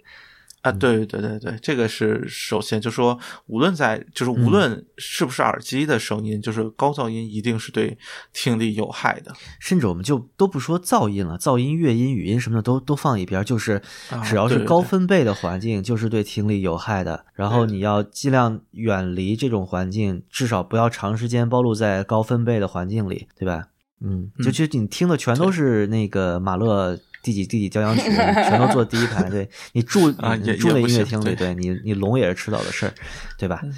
嗯，对，晴天当时不就是是不是听贝九听聋啊，啊哎，他那个对他那个太作了，就是第五零，我觉得就推中高阻耳机，他打到一半都行，他打到最高还推 i 一八，我觉得那个那个 i 我最心疼的是那个 i 一八不是他，你知道吗？就就就那个，我觉得耳塞就直接干坏了，可以嗯 那个幅度的震动啊，哎，你想想他后半辈子都在耳鸣，也确实挺难受的。但但这个应该会被他逐渐会被他那个就是听觉中枢纠正吧，就是他慢慢听这个声音应该会小一点。不是不可逆的吗？我就是你老听你妈骂你，然后你嗯你就嗯听不见你妈骂你了，那么个感觉。嗯，我我之前有的时候有一次忘了什么时候在闲鱼上淘耳机，就看到一个人的介绍就写着什么听力不行了，听不了了，嗯，就把耳机都出掉了，唉，挺可惜的。其实听力就是陡降，一个是可能脑部有肿瘤啊、压迫神经啊什么的，嗯，另外是一些病毒感染，就比如说就得那个梅毒，然后聋了的人特别多，比如说贝老爷子。那那个嘛，那个是之前这个自杀的美国企业家，他不就是新冠嘛，导致他耳鸣，啊，哎，然后就受不了那个声音，就是想一下挺崩溃的，就可能你一下子就、啊是是是，就你想一下是惊恐，但你持续性的，就你跟你脑子里注入了个底噪一样，而且那个底噪还不好听，就它不是那种电流声，它是那种滋啦就嗡嗡的那种声音，就是确实很烦，就可能什么都干不了。哎，对，晴天不是有说，当年节目里面有说有一个人就是因为这个一精神压力过大，导致这个精神性的耳鸣受不了，然后他直接把那个耳蜗那个结构摘除了，就跟那个 Sound of Metal 的男主一样。对，就是你你就你就进入了一个完全永恒的安静零分贝的状态，呃啊，就那个那个还挺狠的啊，他等于是彻底剥夺了你一个感官。嗯，反正走走到那一步也也是一个挺可怕的事情。嗯是，哎，所以所以最后我有点好奇啊，拐回到这个这期题上面，就是如果各位是这个金属之声男主、啊，除了思雷老师吧，他还没看结尾嘛，就包老师跟孟获总，这个你们到最后会做什么样的选择？就是听一种失真的声音一辈子，还是就不听了？呃，有点儿有点儿难说。我我其实这个事儿我想过，但是我觉得那个聋人社区怎么说？我在里边生活，我可能确实适应不了。就是他有一个细节，我不知道你们有没有注意到，就是一个特别小的情节，他早上在那儿修房子，然后那个 leader 跟他说：“你别修房子，嗯你在这儿只有嗯坐静坐和思考。”对对对然后你坐不住的时候你就写东西。我当时想的是，为什么有这么一个情节，安排了这么一个设置，就是他给这个社区修房子，啊，所以他后来是没有解释这个的，是吗？对他没有他没有直接解释。嗯，这这个我以为是个双关，嗯就是 fix 的，fix the roof 嘛，嗯就是啊意思他就是呃不，不就意思它不需要被对对对 fix，就是因为它不是一个就 broken 的状态啊。就是呃，这个双关是一层啊，就是说呃，这个房子啊坏了，我去修它是一个人的本能。嗯然后同时它，它啊其实寓意的是，他们认为就是这个社区的人认为这个房子这个状态其实是没有坏的，你没有必要修它。嗯就像你的耳聋了，并不是一个残疾，你没有必要去纠正它一样，嗯，对吧？这个这个意思其实是能理解的。嗯但我我我解读的是另一个意思，就是房子坏了肯定得修，屋顶坏了肯定漏雨，他不让你修，然后让你去进行一些冥想。其实这个社区是在做一个向主流社会完全的逃避，就是他在进行一个。乌托邦式的生活，我觉得你进行乌托邦式的生活，就是只有聋人生活在里面，一个自闭的社区，一个共同体，我认为没有问题。但是你连一个日常的 修房子，你都要把它上升到一个，就是说你不应该去干这个事儿，这个跟我们理念有啊有悖。虽然他没有直接说，有点 PUA 的那个我是觉得我是觉得有点邪教了。哎，对对就是那种控制你啊嘛。是是，那如果没有这个教主呢？没有这教主，就是他其实这个社区本身的存在。嗯，他对这个东西稍微有一点儿反思，我觉得，但是他没有说的特别明白，因为他嗯最后主角还是对这个有一个归属感嘛。嗯嗯，不好讲。我觉得要是真这事儿落我身上，我可能就自杀。多多个朋友多条路，对吧？这儿住住那儿住住也挺开心的。嗯但是那个社区有可能就是不接纳这种，就是你又做了手术又回来的人。我觉得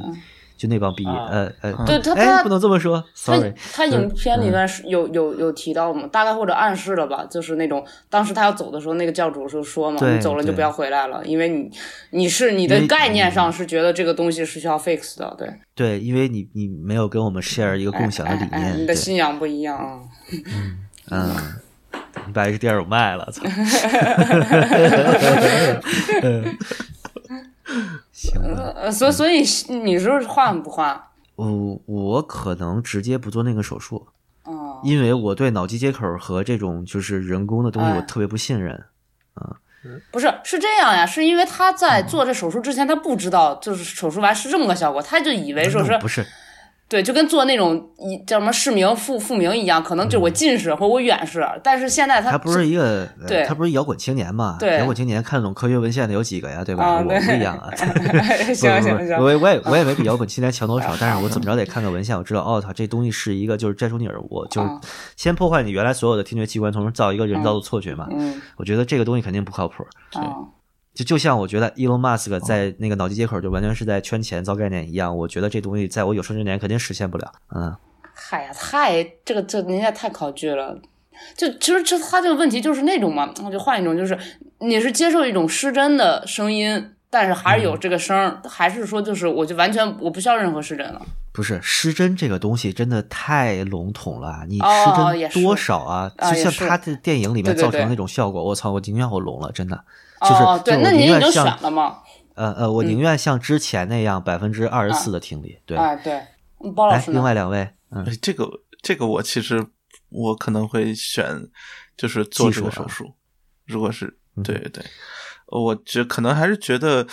怎么说呢，就是嗯我可以理解，比如说在一种非常啊、糟糕的声音状态下生活是一种很很折磨人的事情，嗯。但是我其实也会觉得，就说如果真的听不到了，也是另外一种折磨吧。就是我并不会觉得就是听不到要更好，所以我可能会还是会选择去做，因为从这个里面来看，其实做了之后，你可以随时回到聋的状态，但是啊、啊但是你说你说，对啊，因为你不是摘下来就可以了。啊，就像一个开关一样，降噪开启，对，是，对对对，就我觉得呃 对，所以我觉得就至少我还是愿意去试一试，因为我是觉得就 Noise 是 cancelling，就是值得一试吧。就万万一呢？就是但但他是这样的，他那个手术是把你所有，就是刚才对他把你一本来的那百分之二十四也给你摘了，嗯嗯，就你摘了就完全对这了，哎，这个有一个本质性的区别，第一是它破坏了你的听力中枢，就是你你你摘了的那个嗯聋和你没做的那个聋它相当于完全俩事儿。造了个人工耳蜗嘛。就就是你你怎么着，啊你是你原来的那个聋，就病态的那个聋，还是有一点声音感知的。就就像就像盲人有观感一样，嗯你这个等于是完全的啊听觉剥夺，就是是零。对，这个第一是这个不一样，嗯第二我觉得你不会，就是你不会当等等党嘛，就是这个技术，我觉得。等等党，等五年，等五年可能啊 就是现在的技术达到的是一个什么八十年代那种蛇簧耳塞，五块钱，就是还扔地下啪踩一脚那种声音，啊就是听起来巨挠，像挠玻璃一样难听。嗯但是没准十年之后，这技术就成你能在耳朵里边植入一 HDR 五了，对吧？就虽然虽然是有失真，虽然是一个就是人造扬声器，但是你可能能听得很清楚。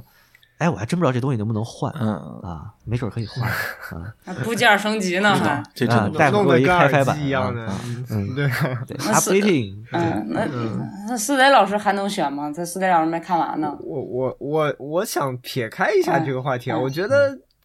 从目前我看这个电影一半来看，我我有总有一种感觉，就是这个男主其实也没有那么喜欢音乐的感觉，我觉得他就是挺喜如果欢女主的对。于 就对于嗯对于一个乐手来说，如果真的呃，我觉得去做，就像你们说的，可能最后他做了一个嗯手术，然后获得了一种可能所谓失真的一个效果的一个听力。呃，但是我觉得对于乐手来讲，这个可能是他唯一的一个啊出路。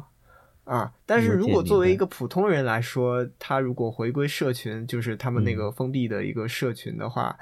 呃，也我觉得可以理解。但是目前这个片子，我真的看不太出这个男主有多喜欢音乐。嗯啊，这个我还真没啊从这个角度想，哦确实是，就是我觉得这个片子里面表现他的障碍和失落，更多的是一个是名利上面的，就是我们还有巡演什么的，我得我得跟姑娘一起巡演，就是作为一个普通生活的一部分对被剥夺了一个，对对，还有感情普通人什么的的一个，嗯，感感官，嗯对，就感觉人生轨迹对。被嗯因为他只会打鼓嘛，扭曲了这个。是他劳动那不工具。一样，嗯就是如果你真的，如果作为一个职业乐手，嗯然后就真的特别喜欢音乐的人来说，我觉得嗯至少要表现出一方面这方面的痛苦吧。嗯但是我真的确实没看太出来啊。对这片儿有一个问题是，好像给这个人的选择特别少。他除了做个手术和嗯进聋人社区之外，我觉得这这这现代社会应该不至于这么单调。啊对你嗯网上冲浪不好吗？对，就是就是挺有有一点奇怪，还是嗯嗯，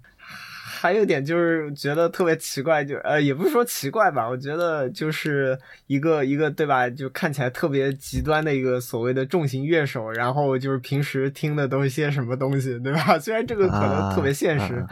哎，但是也挺好笑的。行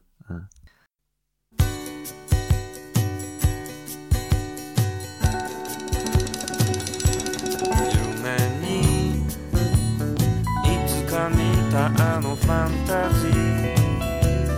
追えば行き着くところ桟橋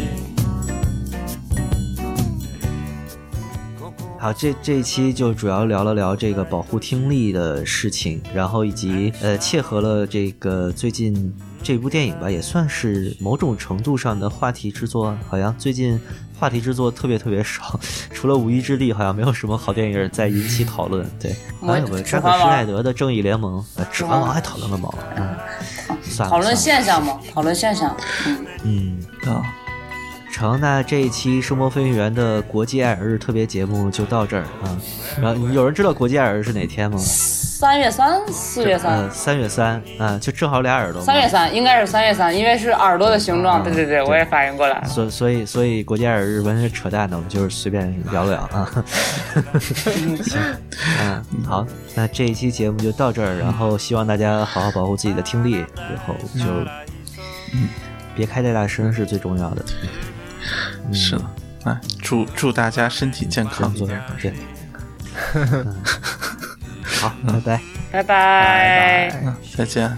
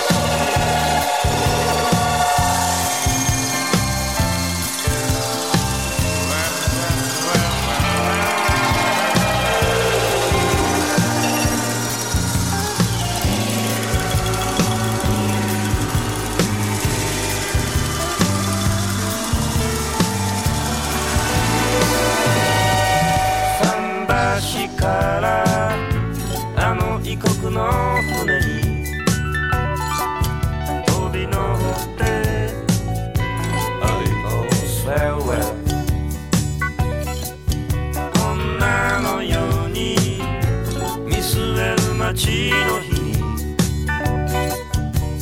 キスして。バイバイバイバイグッバイいつか僕も街の黄昏愛を。